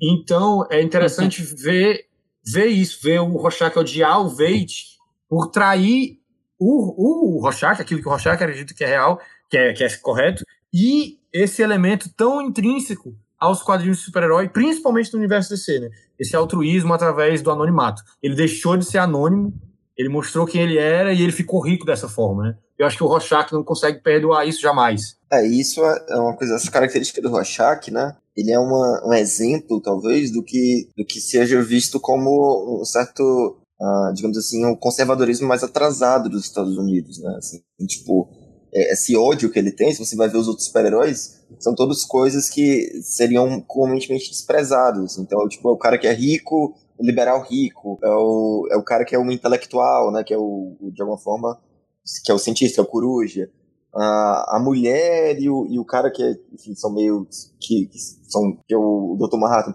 ele tem uma certa relação de, de alguma de, de alguma forma né, de desprezo por- por- pelo mundo e tudo mais que é de alguma forma esse conservadorismo mais que, que nos anos 80 era mais é, digamos assim nascente na realidade nos Estados Unidos né? ele teve um movimento neo- neoconservador a partir de, dos anos 70, 80, né, de 60 na realidade dos anos 60 até os anos 80 que é muito representado na figura do Rorschach, desse ódio pelas elites, né, elites intelectuais, elites é, financeiras, etc. né, que, é, conectando com o que vocês falaram sobre ah, ele odiar rico. Né. Outra coisa que também não tem nenhum paralelo com 2019. É um negócio assim que ninguém odeia academia, ninguém odeia gente que fez que estudou e tal. Isso também não tem. O negócio é que o Rorschach ele odeia rico, mas ele também odeia pobre, ele odeia minoria, ele odeia gente que anda à noite na rua, ele odeia. Eu dei muita tem coisa. né? filho com mais de um homem. Não, ele é um intolerante. Aí, a partir da página 19, página 19 até a página 22, a gente tem um encontro do Rorschach indo em direção ao grande, aí literalmente, Dr. Manhattan, que é, a- aí sim, o cara que seria, de fato, um super-homem, né? Um super poderoso, um ser com superpoderes, que no caso está numa, no Centro Rockefeller de Pesquisas Militares, né? Numa- dentro de uma, de uma divisão militar do governo, fazendo seus experimentos enquanto ele é ali tangenciado pela figura feminina da Sally Júpiter, ou Sally. Não sei o nome dela, que ela fala aqui em algum momento, que eu não lembro. É, exatamente, é um nome complexo, um nome difícil, mas que até o final desse eh, podcast eu garanto que eu vou aprender. Polonês. E aí, vocês têm algo. a- É, é, exatamente, porque ela fala aqui, é Ju, Juspegski. Júpiter foi o nome que minha mãe adotou para esconder que era polonesa, né? Já que a mãe dela veio para os Estados Unidos, já que a gente falou anteriormente, a primeira onda, a primeira leva, a primeira, o primeiro grupo de homens minuto é mais ou menos da década de 40, né? Então é exatamente na vinda do- das famílias polonesas fugindo da ameaça, da ameaça nazifascista na Europa, né? Então meio que Uhum. encaixa perfeitamente aí na cronologia do Watchmen. É, vocês têm algo a falar sobre essa. O primeiro quadro momento? da página, da página 20, né? O Dr. Manhattan tá com o braço direito caprichosamente na frente do pau dele, que né, desse tamanho devia estar um negócio assim. Rapaz! Nossa, É uma coisa muito comum, né? No decorrer da história inteira, eles vai ter vários momentos. É tipo tal qual um desenho animado, né? Tipo Simpsons ou coisa do tipo, vai ter vários momentos em que alguma coisa vai cobrir a nudez. Até no Dr. quadro Manhattan. 3, até no quadro 3 da página 20, que ele tá se agachando, então talvez o fiofó dele estivesse aparecendo, mas a cabeça da Sally Júpiter tá na frente, né? Então é muito bem cuidado. É assim. Forma uma composição muito bonita, inclusive. É, é, é. Que- é. Esse, esse é um daqueles momentos, né, que o Pedro tava falando que acontece alguma coisa no background, só pra mostrar como ele é Uhum. forte, né? Como ele é grande, né? Ele vai, ele vai diminuindo de tamanho e tal. É isso. A gente é levado também a conhecer o tipo de balão que vai ser usado pra ele, né? Que Sim. é esse balão azul claro e tudo mais, Ah, que é interessante. O, o, o balão que o Rorschach utiliza também, meio que, que demonstra como é que é mais ou menos o sotaque dele e tudo mais. E é interessante perceber como eles são os personagens aqui nesse primeiro momento, cujo balão são diferentes dos outros, né? São diferentes dos demais, né? Enquanto os outros têm balões comuns, assim. Não, não muda muito, né? verdade. É, eu sempre Do- entendi que era tipo a máscara do Rorschach que abafava a voz dele. Isso. Na verdade, Isso. Na- não, não, na verdade, é, eu ia deixar pra falar quando a gente chegasse nessa edição, que eu não lembro qual é, mas antes de acontecer aquele, o assassinato da menina, mais pra frente na história, que a gente vê, na verdade, que é um Hum. flashback, o balão do Rorschach, mesmo de máscara, era normal. Depois que Ah. essa menina é assassinada brutalmente e tal, que ele despiroca de vez, o balão dele fica distorcido Algo- dessa forma aqui. É, algo quebrou nesse rapaz. Interessante, ó. interessante. Como é bem feito nesse quadrinho. É um quadrinho bom, né? Mas a gente um quadrinho podcast bom, sobre né? É uma ideia, vamos pensar nisso. Vamos ver. É, na página Sim. 23, lá em cima, no quadro 2, a, a Júpiter ela dá uma dica né, sobre a voz dele, finalmente. Ela diz que é uma voz monótona e horrível. É. Então você imagina já como deve ser Uhum. chato, realmente. Esse cara entrando Isso. pela sua janela o tempo todo. Essa, É a voz sim, do Guilherme. Briggs. Essa página O Guilherme Briggs dublou o Rorschach, não foi no filme do Watchmen? Então, é a voz do Guilherme Briggs. Essa voz a do. Guilherme Briggs é todas as vozes. Esse É, o problema. verdade. Eu não falei da página 23 porque aqui na página 23 é como eu falei, é o primeiro momento em que a gente não tem mais o ponto de vista do Rorschach. O Rorschach ele, Hum. ele sai de cena na- no final da página 22 e a partir da página 23 a gente já tem um outro foco agora também na, na Sally, né? Enquanto ela tá dizendo pro, pro Manhattan que quer. Na, Sally não, Laurie. Por que eu tô chamando de Sally? Que é a mãe dela, eu acho. É. A mãe dela é Sally Júpiter, exatamente. E aí a Laurie, né, ela vai sair de cena pra poder se encontrar com o Coruja mais à frente, né? Mas antes disso a gente tem um pequeno quadro do Rorschach finalizando novamente com no segundo plano a pichação do Quem Vigia os Vigilantes, né? Acho legal. Na, na página 20 já, quando o, o. Manhattan aparece pela primeira vez, ele é gigante e os outros personagens são pequenos, né? Eles são formigas pra ele, né? E que é um tema que vai ser recorrente ao longo do quadrinho. O Alan Moore vai usar, e aí é legal ver como isso é. Como ele já deixa isso meio que claro nessas páginas que a gente está comentando agora mesmo. Por exemplo, o, o Rorschach aparece, ele tá gigante, ele fica do tamanho dele para ficar melhor de conversar, mas na página 21 ele só dedica dois quadros de atenção para o Rorschach. É o primeiro e o segundo. A partir do terceiro, a gente dá, eu presumo que ele está olhando para o Rorschach, mas o Rorschach não está mais aparecendo. E depois ele vai embora. Ele conversou com esse cara por, sei lá, dois minutos, e depois ele foi embora. Deixou ele falando com a, com a, com a Júpiter, e foi embora. Começou a, no, ele tá no background aqui, ó, já fazendo o trabalho dele de novo, na página na 21. Na página 22, ele só volta a dar atenção pro Rorschach porque ele irritou a, a, a Júpiter, né, a Lori, e ela pede pro Dr. Manhattan mandar ela embora. E ele faz como faria com uma formiga. Ele literalmente manda ele embora. Né? Ele não pisou nele porque ele não tá mais gigante, mas ele puf, fez ele desaparecer, né? É o quanto, sei lá, talvez seja o quanto é insignificante pra ele, não sei. Eu queria saber quando ela marca pelo telefone o encontro com o Coruja, o que, é que vocês acham na, no, no último quadro dessa página? O Dr. Manhattan deu um sorrisinho? Deu, é Que verdade. foi aquele. Deu. Filme- É porque Eu não ele sei, já sabia o que ia talvez- acontecer mais pra frente? Será que é porque ele ia ficar Talvez. sozinho pra ele trabalhar? Sei não. Ele tem até uma auréola na cabeça, né? No último quadro do. Manhattan. Esse tá, tá iluminado. Não é É. porque ele simplesmente não tá mais ligando pra ele tá feliz no trabalho dele. Foda-se. Que eu amo quando ele desmonta a máquina com a mente, fica olhando todas as peças. É, fico imaginando a cara do David Gibbons quando ele vê isso no roteiro. tipo, aí você vai desenhar todas as pecinhas da máquina que não existe. É, é. Cara, foram 12 edições que saíram ao longo de dois anos. Né? Uhum, também. É, Trabalho da porra, né? Trabalho da porra, desenhando todas as janelas das Pra ganhar a mesma coisa. pra ganhar mesmo. Beleza, aí a gente chega pro final, tem mais uma página aqui dedicada ao Rorschach, né? Que vê uma mulher nua na janela e já fica julgando ela, porque é assim que ele faz.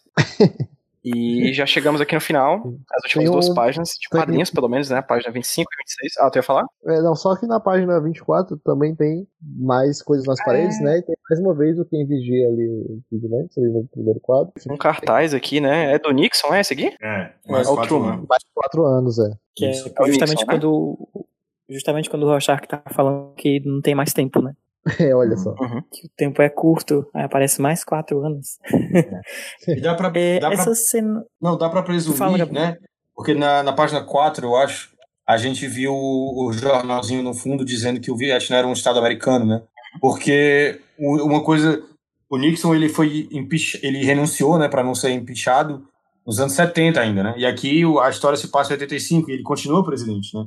Então a gente pode Uhum. presumir que a vitória do Vietnã, né, deu a ele o capital político que ele precisava para ignorar o, o Watergate, que foi o que derrubou ele, ignorar qualquer escândalo de corrupção e continuar e se perpetuar no, no poder, né? Virar ser presidente até os, metade dos anos 80. É, talvez não tenha tido Watergate, né? Tipo assim, não o, a- Não o, ter descoberto, né?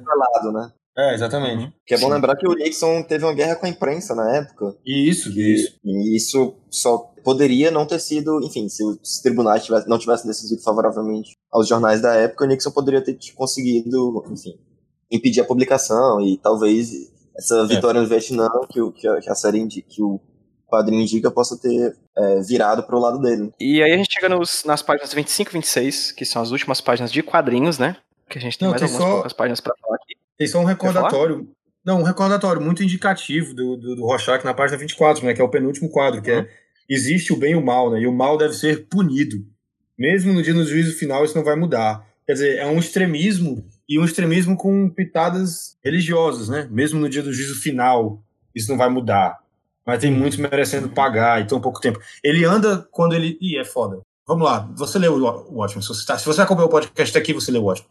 Mas ele anda com aquele cartaz de, o- de o fim está próximo, que é um negócio meio que a galera usa para tentar converter as pessoas, né? Tipo, o fim está próximo, se converta, né? E aqui ele fala, ele, ele usa normalmente uma imagem religiosa, né? Quer dizer, mas ele não acredita no poder de, de redenção, de, na capacidade de redenção de ninguém, né?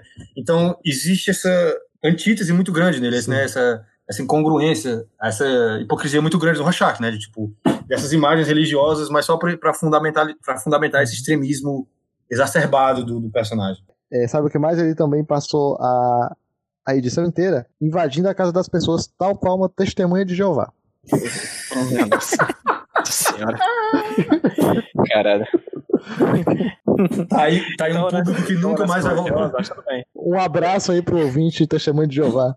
Pode vir Adeus. casa. Eu, Até nunca mais. Mas, de Obrigado. fato, né, se você for parar pra pensar, a, a história inteira é o Rocher invadindo casas. Sim, Invade É. quatro casas de super-heróis e o bar, né? Quando ele vê a mulher nua lá na janela, né? E, e depois um cara chega e abraça a mulher e tal. Eu senti ali um pouco que é uma ideia de solidão, assim, porque ele vai com todo mundo que ele, que ele conhece. Ninguém se importa com o que ele tem a dizer. E aí, depois que ele vê a mulher que tem um companheiro e tal, e ele tá sozinho, é que ele começa meio que a questionar a missão dele, né? Tipo, será que Uhum. tudo é fútil? Será que alguma coisa faz sentido? Eu senti que no final ele ficou assim, sempre sozinho. Verdade. é, É, a é- expressão, né? não vai que não tem expressão, mas no, no penúltimo tem. quadro ele parece A mais triste, dele. né? E é Juntos e Shallow Now, eu. Juntos e Shallow Now. Junto de Shalom, é isso. Mas sabe quem não tá sozinho? Isso mesmo. O Coruja e a Júpiter. Ela, eles saem pra. O quadrinho ele termina com um encontro deles dois no restaurante Rafaels. Que é do amigo Legal, do Pedro. Parece realmente. É, parece, parece nome de, de restaurante em Fortaleza, assim, que vende camarão internacional a R$ 59,90 o quilo, pra duas pessoas. E aí a É gente bem isso, tem eles dois conversando, né? Tirando, matando a saudade deles dois, conversando sobre os velhos tempos e tudo mais, falando sobre o Rorschach, as violências do Rorschach e tudo mais. Na última página, a gente tem o mesmo movimento de câmera zoom out, partindo do mesmo bottom do comediante em um outro contexto, mas Sim. com a mesma movimentação para encerrar essa edição do quadrinho, que é uma coisa recorrente o tempo inteiro no Watchmen, que é esse, essa ideia de círculo, né? de uma coisa que termina e começa nela própria. Esse ciclo que se reinicia. Esse futuro que, na verdade, é o nosso passado e o nosso presente. Então, a gente não tem é, é a ideia do de tu- que tudo é agora, né? O passado é agora, o presente é agora, que é uma coisa que se materializa na, na narrativa, na diegese, na figura do Dr. Manhattan, né? Mas aqui a gente tem, novamente, o mesmo, a mesmo elemento, o mesmo, a mesmo enquadramento, as mesmas coisas, retornando ao começo da HQ, é, num ciclo, né? Um ciclo sem É fim. tudo, é tudo, é tudo simétrico, né? Tanto no, no, Isso. no, no roteiro, né? No, no Uhum. nível macro, dentro de cada edição, quanto nos desenhos, né? E aí vai ter o, tem um capítulo lá, né? Já antecipando o futuro da terrível simetria, que inclusive eu acho que o podcast deveria ser gravado até metade normal, certo? Com um palíndromo, e aí do meio pro final, de trás pra frente, com mensagens satânicas. Top. Ei, boa ideia. Eu acho É uma boa ideia. O programa vai ter Excelente 5 ideia. horas, vai, mas tudo bem. Tudo bem, tudo bem. Aí o ouvinte tem que baixar o MP3, inverter pra poder ouvir, entendeu? e vai ser a mesma coisa. A gente vai lançar que- em formato de LP, aí você bota a primeira metade e o resto você escuta ao contrário, igual, igual da Xuxa. Isso, exato, exato, tem que ser assim. E aí, vocês É. têm algo a falar sobre essas últimas páginas? Eu acho interessante esse cenário do restaurante. A galera que tá lá, né? Cês- não sei se, se vocês repararam nos detalhes, mas tipo, tem um casal gay. Uhum. Aí Uhum. tem uma mulher rica que tá usando um cabelo muito parecido com o da galera punk que tá no meio da rua. Sim. E ela tá recebendo um frango que tem, tipo, duas coxas de um lado só. Olha, meu Deus do Eu céu. acho que É é tipo uma galinha de quatro patas. Nossa. Olha, meu Deus, isso é transgênico. Isso futuro é é louco. transgênico. Que loucura, hein? Com certeza isso é transgênico. Foi o Dr. Manhattan que foi lá e criou a galinha de quatro patas. Olha, meu Deus. É isso que ele tava E, e, fazendo. você, e você vê como é basicamente o plot de Os Incríveis. Porque tá o, o Coruja e, e a Júpiter lá. Não, nós agora temos vidas normais, pois uma lei do governo proibiu a gente de agir. Uhum. Mas na real, eles ainda querem ser super-heróis no fundo, no fundo, mesmo não admitindo. Exato. Exato. O último quadro, ele- eles saíram juntos, né? E o último quadro, cada um tá olhando para um lugar, né? Ela olha pra fora, o, o Coruja olha pro, pro Smile, né? Exatamente isso mesmo, né? Tipo, ah, foi ótimo. This is fine. ah, tudo É, ótimo. Ela, ela copiando dos incríveis, né? Foda. Triste, né? E eles estão tentando, estão tentando, mas não, não dá certo, não não tão felizes. De maneira alguma. E, e no final, quando eles vão lembrando do, do passado, dos supervilões, é que eles parecem realmente, tipo, ficar vivos, né? Que eles parecem Hum. ficar animados de verdade. Uhum. Eles riem, né? Rindo lá, porque é, que morreu um cara. Não, e, e eles têm um, ela tinha um vilão que ela batia nele, ele tava se masturbando, né, enquanto ela batia nele. Fantástico. É, não é? O Capitão Carnificina. E ela tá batendo É. nele. No segundo quadro ela fala: comecei a bater e, poxa, ele tá respirando esquisito. Será que é asma? Não era asma, minha filha. Não era asma. A página 25, no primeiro quadro e no quarto quadro, tem a, a lua cortada em cima, né? E eu não sei se já é uma lembrança do, da- do primeiro quadro do quadrinho, né? Que é a capa. Mas tá lá, né? Tem a lua ali, ela tá cortadinha ali pela nuvem e tal. Talvez seja uma lembrança, não sei se já é uma lembrança. Que bonito, hein? e aí o último, o penúltimo quadro da página, né? De 26, ou o último com, com, com a história, né? Antes daquele quadro de encerramento. Mais uma vez o David Gibbons sendo filho da puta, fazendo dessa vez vários prédios em perspectiva. Pode crer. É um desocupado. E termina com a música do Bob Dylan que o Lucas tinha falado no começo, né? É a última citação da parte de quadrinhos, porque logo em seguida a gente tem pra parte que todo mundo que lê o Watchmen pela primeira vez pula, porque acha chato, Hum. que é a parte que tem muita palavra e pouca figurinha, que são os paratextos, né? A gente tem no decorrer das 12 edições. Na última tem? Ou não? Não, né? Não sei. Acho que na Não, última edição não, não, tem não. paratexto. Não, não. Mas na, da primeira décima, da primeira décima primeira edição, salvo engano, a gente tem esses elementos extra quadrinhos que fazem uma espécie de metatexto do próprio quadrinho, né? Que aqui é, é os primeiros capítulos de um livro chamado Sob o Capuz, que na história, no caso, é escrito pelo Holly Manson. Holly Manson. Mason. Charles Manson? Que Opa. é. É outro. É outro Mason. Outro. Marilyn Manson. e aqui ele fala sobre. é, são os primeiros capítulos desse livro dele que ele se chama Sob o Capuz, que é as histórias dos bastidores dos primeiros Minutemen, né? Dos primeiros Homens Minuto, dos primeiros Watchmen, da primeira da, da era de ouro desses super-heróis, né? Em que ele narra a, algumas histórias da vida dele. E, inclusive, eu acho que esse tipo de quadrinho, esse tipo de, de conteúdo do Sob o Capuz vai se estender por mais duas páginas, du- duas edições, eu acho. É, Acho que as edições vezes, 12 e sim, 13 Acho que é isso. Acho que as edições 2 e 3 são continuações desse Sob o Capuz, né, que, que tá aqui nesse quadrinho. Vocês têm mais algo a acrescentar sobre isso, gente? O Sobre o Capuz ele é citado durante o capítulo, né? O, o, o Hollis Mason, ele é o, o Isso, várias vezes. que aparece conversando no- com o, o, o Daniel na, na primeira cena, o, Corujito, né? O Corujito mais jovem, na, na casa dele. E aí o, o Rorschach ele cita esse livro como um livro em que o, o Mason teria é, tacado pau no, no Coruja, né? E aí No- começa a no desconfiar. Um comediante. No comediante, é, perdão, ele é o Coruja. No comediante começa a desconfiar que ele possa ter alguma, algum envolvimento no, no assassinato. E aí finalmente a gente tem acesso ao, ao livro, né? O primeiro capítulo do, do livro do, do, do Mason, contando. Na verdade, esse, esse primeiro trecho, né, mostra só a origem dele, né? Como ele se torna um, um, um homem minuto lá na década. Fala sobre O- a, a infância dele, né? Eu queria só falar sobre a página 26, antes de passar, já passou, mas é, é que ele oferece uma perspectiva interessante dos super-heróis, né? Ou pelo menos dos vigilantes, que é eles estão aposentados, que é eles estão eles estão aposentados, né? É, que é algo que a gente nunca vê, né? Porque os, os super-heróis em Marvel e DC, eles eles nunca se aposentam, né? Então a gente nunca tem a oportunidade de ver alguém escrever essa, esse momento na vida dos personagens, né? Que é que, deles ressignificarem o passado deles, que é a Sally Júpiter ri quando, quando o Daniel fala que o Rorschach jogou o, o Capitão Carnificina no fosse um elevador, né? Que é tipo esse momento de ficar, poxa, e como era, lembra do fulano e tal, ai, aquele cara era patético e tal, não sei o quê. E eles falam, a maneira como eles falam, o terceiro quadro, o Daniel, ele meio que tá fazendo, tá gesticulando ali, né? Ele meio que tá interpretando o que o cara falou, né? Me castiga, não, cai fora, cai fora. Ele tá meio que interpretando ali, ele tá fazendo piada com, com o trabalho dele, né? Você vê, são quase dois colegas de escritório que se encontram anos depois, né? E vão lembrar das histórias engraçadas e tal. É uma perspectiva que a gente nunca tem. E aí eles falam com certa frieza, né? O cara foi jogado no fosso do elevador. Ha, ha, ha, ha. Engraçado. E também no primeiro quadro, eles se tocam, né? A Sally Júpiter coloca a mão. A, a Sally não, a, a filha da Sally. Ela coloca. A Lori. É só lembrar do, do Gilmore Girls. Ela coloca a mão delas um pouquinho ali na mão dele, né? E aí depois ele bota as mãos nos bolsos, né? Tipo, uma, ele, né? uma, uma coisa que eles vão desenvolver ao longo do quadrinho e tal, né? Esse relacionamento.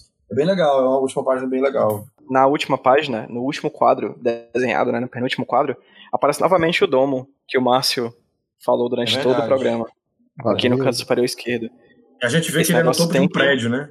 Esse é negócio tem né? que ter algum sentido. A gente vai, vai achar o sentido desse domo achar. nos próximos 11 episódios, viu, galera? Mande um tweet aí pro, pro podcast dizendo o que você acha que significa. Exatamente. Alan Moore, isso- responde aí. Você que tá ouvindo esse podcast. Puto que a gente tá falando Eu- disso e não eu do acho. inferno. Eu acho que quando a gente chegar na casa dele e dizer, Alan Moore, me fala sobre o Watchmen, ele vai fazer a gente desaparecer tal qual o Dr. Manhattan expulsando o Rorschach da... da... Se a gente tiver sorte, né? Se ele não jogar é uma praga. Exatamente. Sim, tu ia falar sobre o capuz, Gabriel. Não, eu fiquei tentando, todas as vezes que eu leio, eu quero minha cabeça tentando- decifrar o porquê, né? Tipo, o porquê dele, dele escrever essas coisas, ele escolher botar essas coisas e tal. Começa com a infância do cara, aí o chefe dele foi levou chifre, tava com os peitos postiços e tal, papapá. É engraçado, né? E é, né, é, é a época de que o Superman surgiu, né? Até o cara leu o quadrinho do Superman em 1938 e tal, o, o Hollis Mason. E eu acho que é eu, eu fico eu imaginei que tem essa- uma dupla função, né, de, de mostrar o início dos Minutemen, né, com o, o, o Justiça Encapuzada, né? Justiça, é, Justiça Encapuzada quando ele aparece e também Que aparece em oferecer- 78, né? é, aparece isso, ele aparece em 38. E também falar sobre, ele fala, né? Acabei de contar, eu me fantasiei, enfrentei o crime. Talvez você comece a ver porque imagina, blá, blá, blá, blá, blá. Ele, vai, ele oferece os motivos dele, né? Ele quase pede desculpas, eu, eu achei. Tem uma hora aqui que ele escreve, ele quase fala, desculpa que eu fiz isso, que eu, eu me vesti esquisito e tal. É, foi, eu fiz por causa disso, disso, disso, porque eu gostava, eu, eu queria, eu achava que precisava ser feito e eu gostava de me aventurar.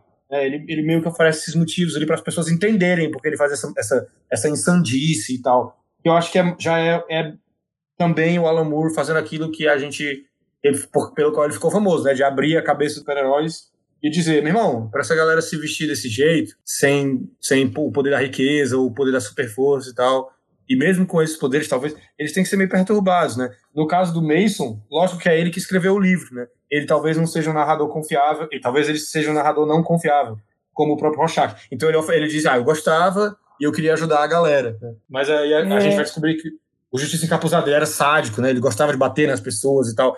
Então é o Alan Moore já colocando essas coisas e brincando com o sonho americano, né? Porque o cara sai da fazenda do avô, do pai, para criar a família dele em Nova York, mas ele brigou com o pai por causa disso. É, o pai dele achava que ele ia se perder na cidade grande e tal. É aquilo que eu falei, né? O Alan Moore ele entende muito bem uma época que ele não viveu, de um país que não é o dele, e ele usa isso na história dele. Eu acho eu acho que é por aí. Eu fico sempre pensando por que, que ele escreve esses, essas backstories aqui. É, Lucas, tu vai falar mais alguma coisa? Não, a única coisa que eu queria dizer, que é interessante dessa parte final do Sob o Capuz, né? É como ele faz um certo passeio pela história dos super-heróis a partir desse, desse, da- dessa autobiografia, né? Então, assim, de alguma forma é uma autobiografia que é pra, serve pra gente um pouco se contextualizar do que é que, sobre o que o Alan Moore tá comentando, né? Que é exatamente dentro dessa história. Então, é um dos elementos, né, que, que é- eu sei que muita gente pula, mas que é importante exatamente pra gente entender qual é a trajetória que o Alan Moore está querendo comentar sobre em Watchmen, né? Claro que ele está reconstruindo essa história de uma forma muito mais sombria do que a gente, do que a gente, do que a história dos quadrinhos tenderia a ser, né? Do que a gente estaria acostumado a ver. Mas é interessante porque ele, ele reconstrói toda a história dos quadrinhos para a gente poder entender melhor essa obra dele, né? Através desse background todo que ele vai fazendo. É, ele estabelece que o, o Watchmen, né, como a gente falou lá no início, estava sendo publicado ali ao lado do Superman, ao lado dos quadrinhos é, de super-heróis da DC. Diferente do, do- dos quadrinhos que estavam saindo na, é, ao mesmo tempo que, que o Watchmen na banca, né? O, o Super-Homem, o Batman, etc. Na realidade diegética do Watchmen, o Superman, o Batman e todos os outros são realmente quadrinhos, né? Eles não são Uhum. Super-heróis que coabitam ali o, o universo. Eles são realmente quadrinhos de ficção, né?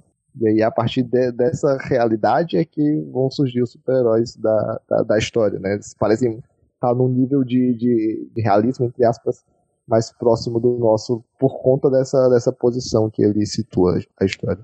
Verdade, pode crer. Tem uma coisa que eu gosto também, que é que ele fala logo no começo do Sobre o Capuz, né? Ele conversou com a amiga dele da, da, da, da venda, da quitanda, e perguntou como começar. E ela disse: comece pela coisa mais triste que você pode imaginar, que aí o leitor vai ficar do seu lado, depois você pode contar qualquer coisa. Eu não sei, eu, eu fico pensando nesse, nessa página, né, nessa, nessa dica que ela dá, e eu fico pensando em como começam as histórias de super-heróis, né? Que são com histórias de origem, né?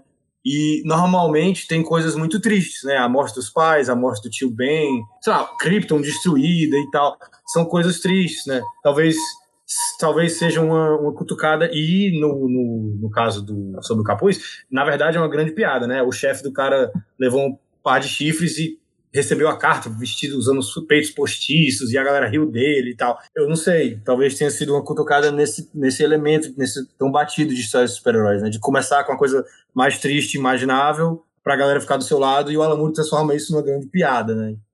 Até a grande tragédia, que é comum nessas histórias de origem, é, no caso, uma coisa ridícula, né?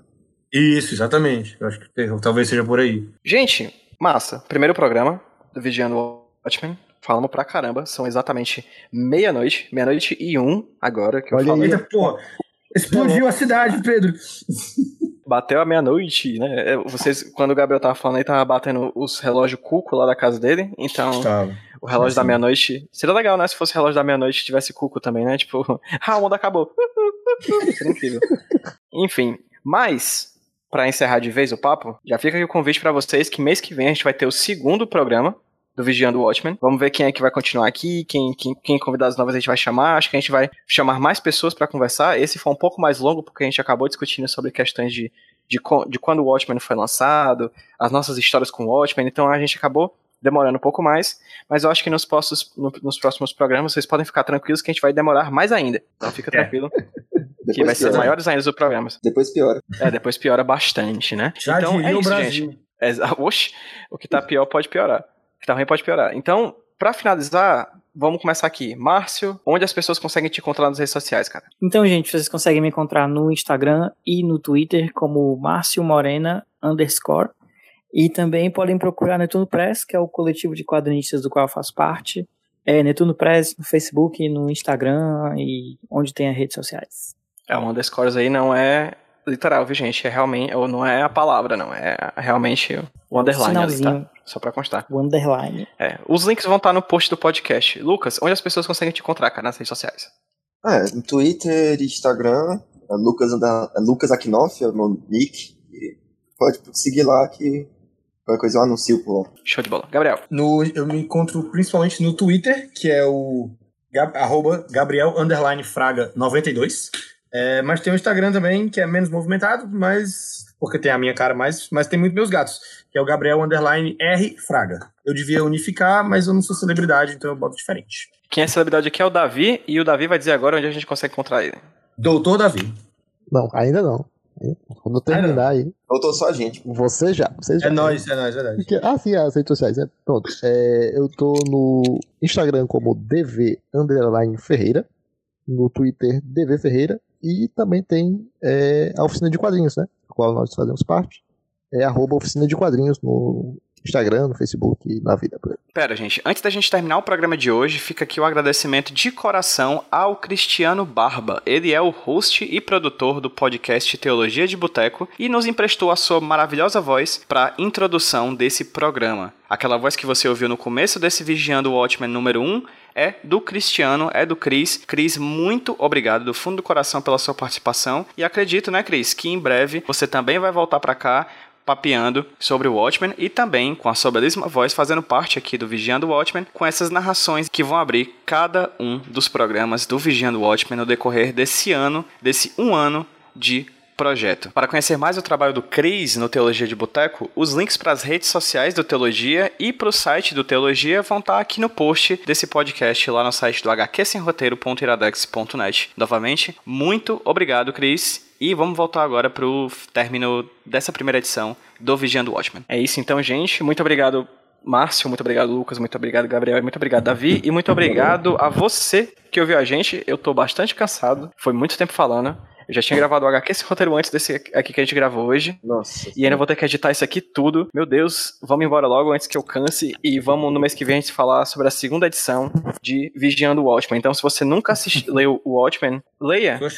Ou se você já leu, leia novamente para que acompanhe também os bate-papos com a gente. E se você tiver lido e tiver algo que a gente passou desapercebido durante essas mais de duas horas de programa que a gente gravou, comenta lá no hqsemroteiro.iradex.net ou em qualquer uma das redes sociais do HQ Sem Roteiro, arroba HQ Sem Roteiro, no Twitter, no Instagram e no Facebook. Vamos lá, gente.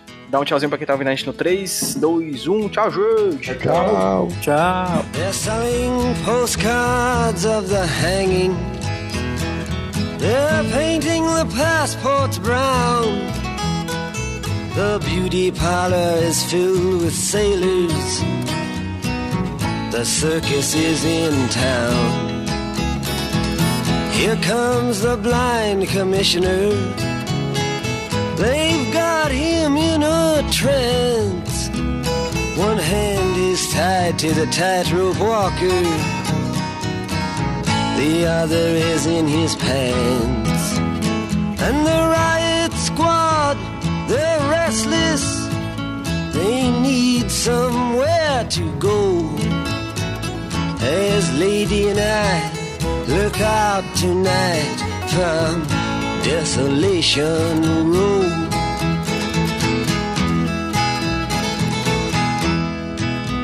Cinderella, she seems so easy. It takes one to know one, she smiles and puts her hands in her back pocket. Betty Davis style. And in comes Romeo, he's moaning. You belong to me, I believe.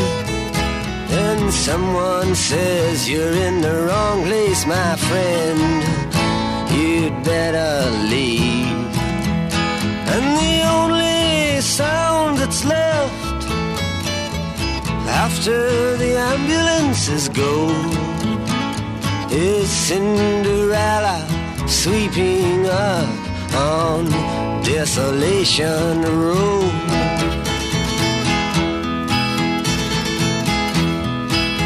Now the moon is almost hidden. The stars are beginning to hide. The fortune telling lady has even taken all her things inside. All except for Cain and Abel and the hunchback of Notre Dame. Everybody is making love or else expecting rain. And the good Samaritan, he's dressing, he's getting ready for the show. He's going to the carnival tonight on Desolation Road.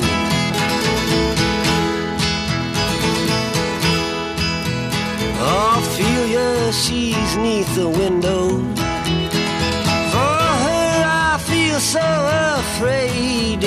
On her 22nd birthday, she already is an old maid. To her, death is quite romantic. She wears an iron vest. Her profession's her religion. Her sin is her lifelessness. And though her eyes are fixed upon Noah's great rainbow, she spends her time peeking into Desolation Road.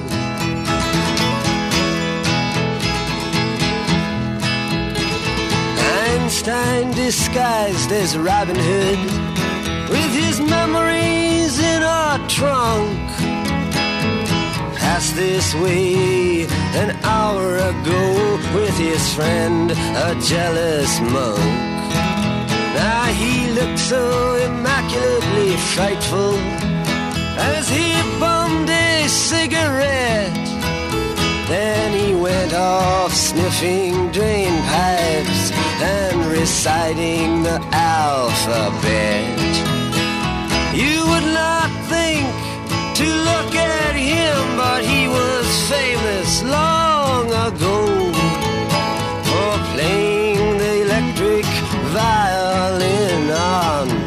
Desolation Road.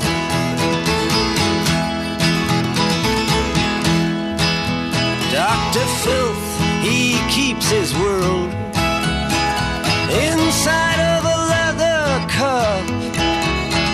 But all his sexless patients, they are trying to blow it up. Now his nurse, some local loser, charge of the cyanide hole. And she also keeps the cards that read, Have mercy on his soul. They all play on the penny whistle, you can hear them blow. If you lean your head out far enough from Desolation Road.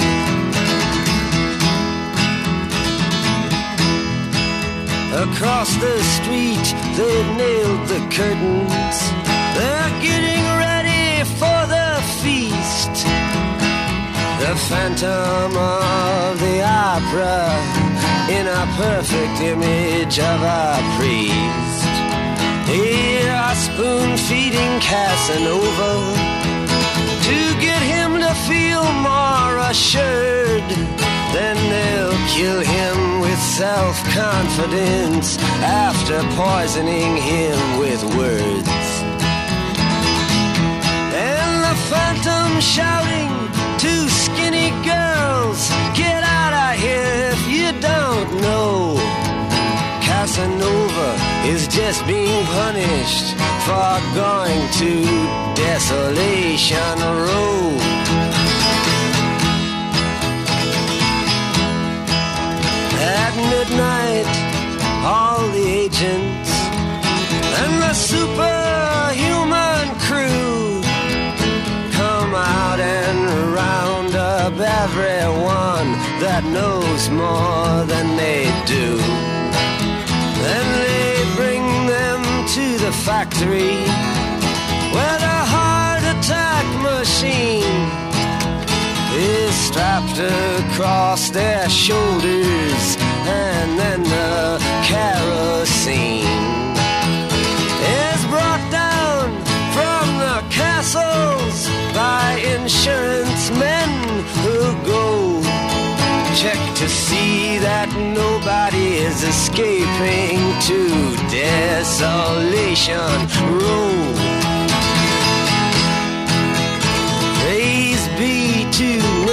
Neptune. The Titanic sails at dawn. Everybody's shouting. Which side are you on?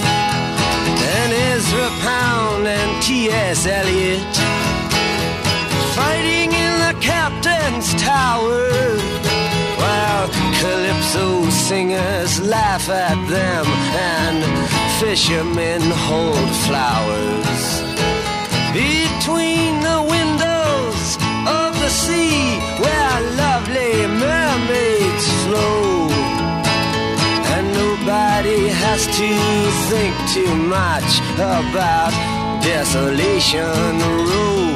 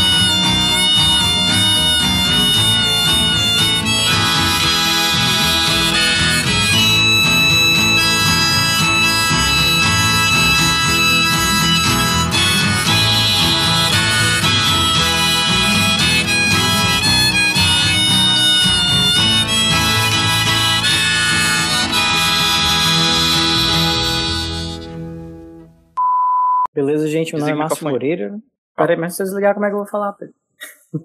Caralho, É pra ligar, Pedro, cu, tu já atropelou dois convidados, velho. Pode, pode falar, Pedro? Você, Vai, Márcio. você deixa eu falar? Posso? Vai.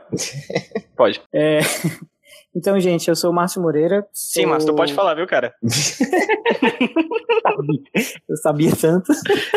Vai, mas vai. Meu Márcio Moreira, eu tô indo embora, essa porra. O que, Davi? E o que são quadrinhos, Pedro? Imagens pictóricas. Não, brincadeira. Mas, mas você pode É, sim, quadrinho é graphic novel.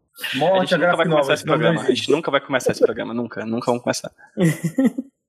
Sim, O filho do mas Leão. o.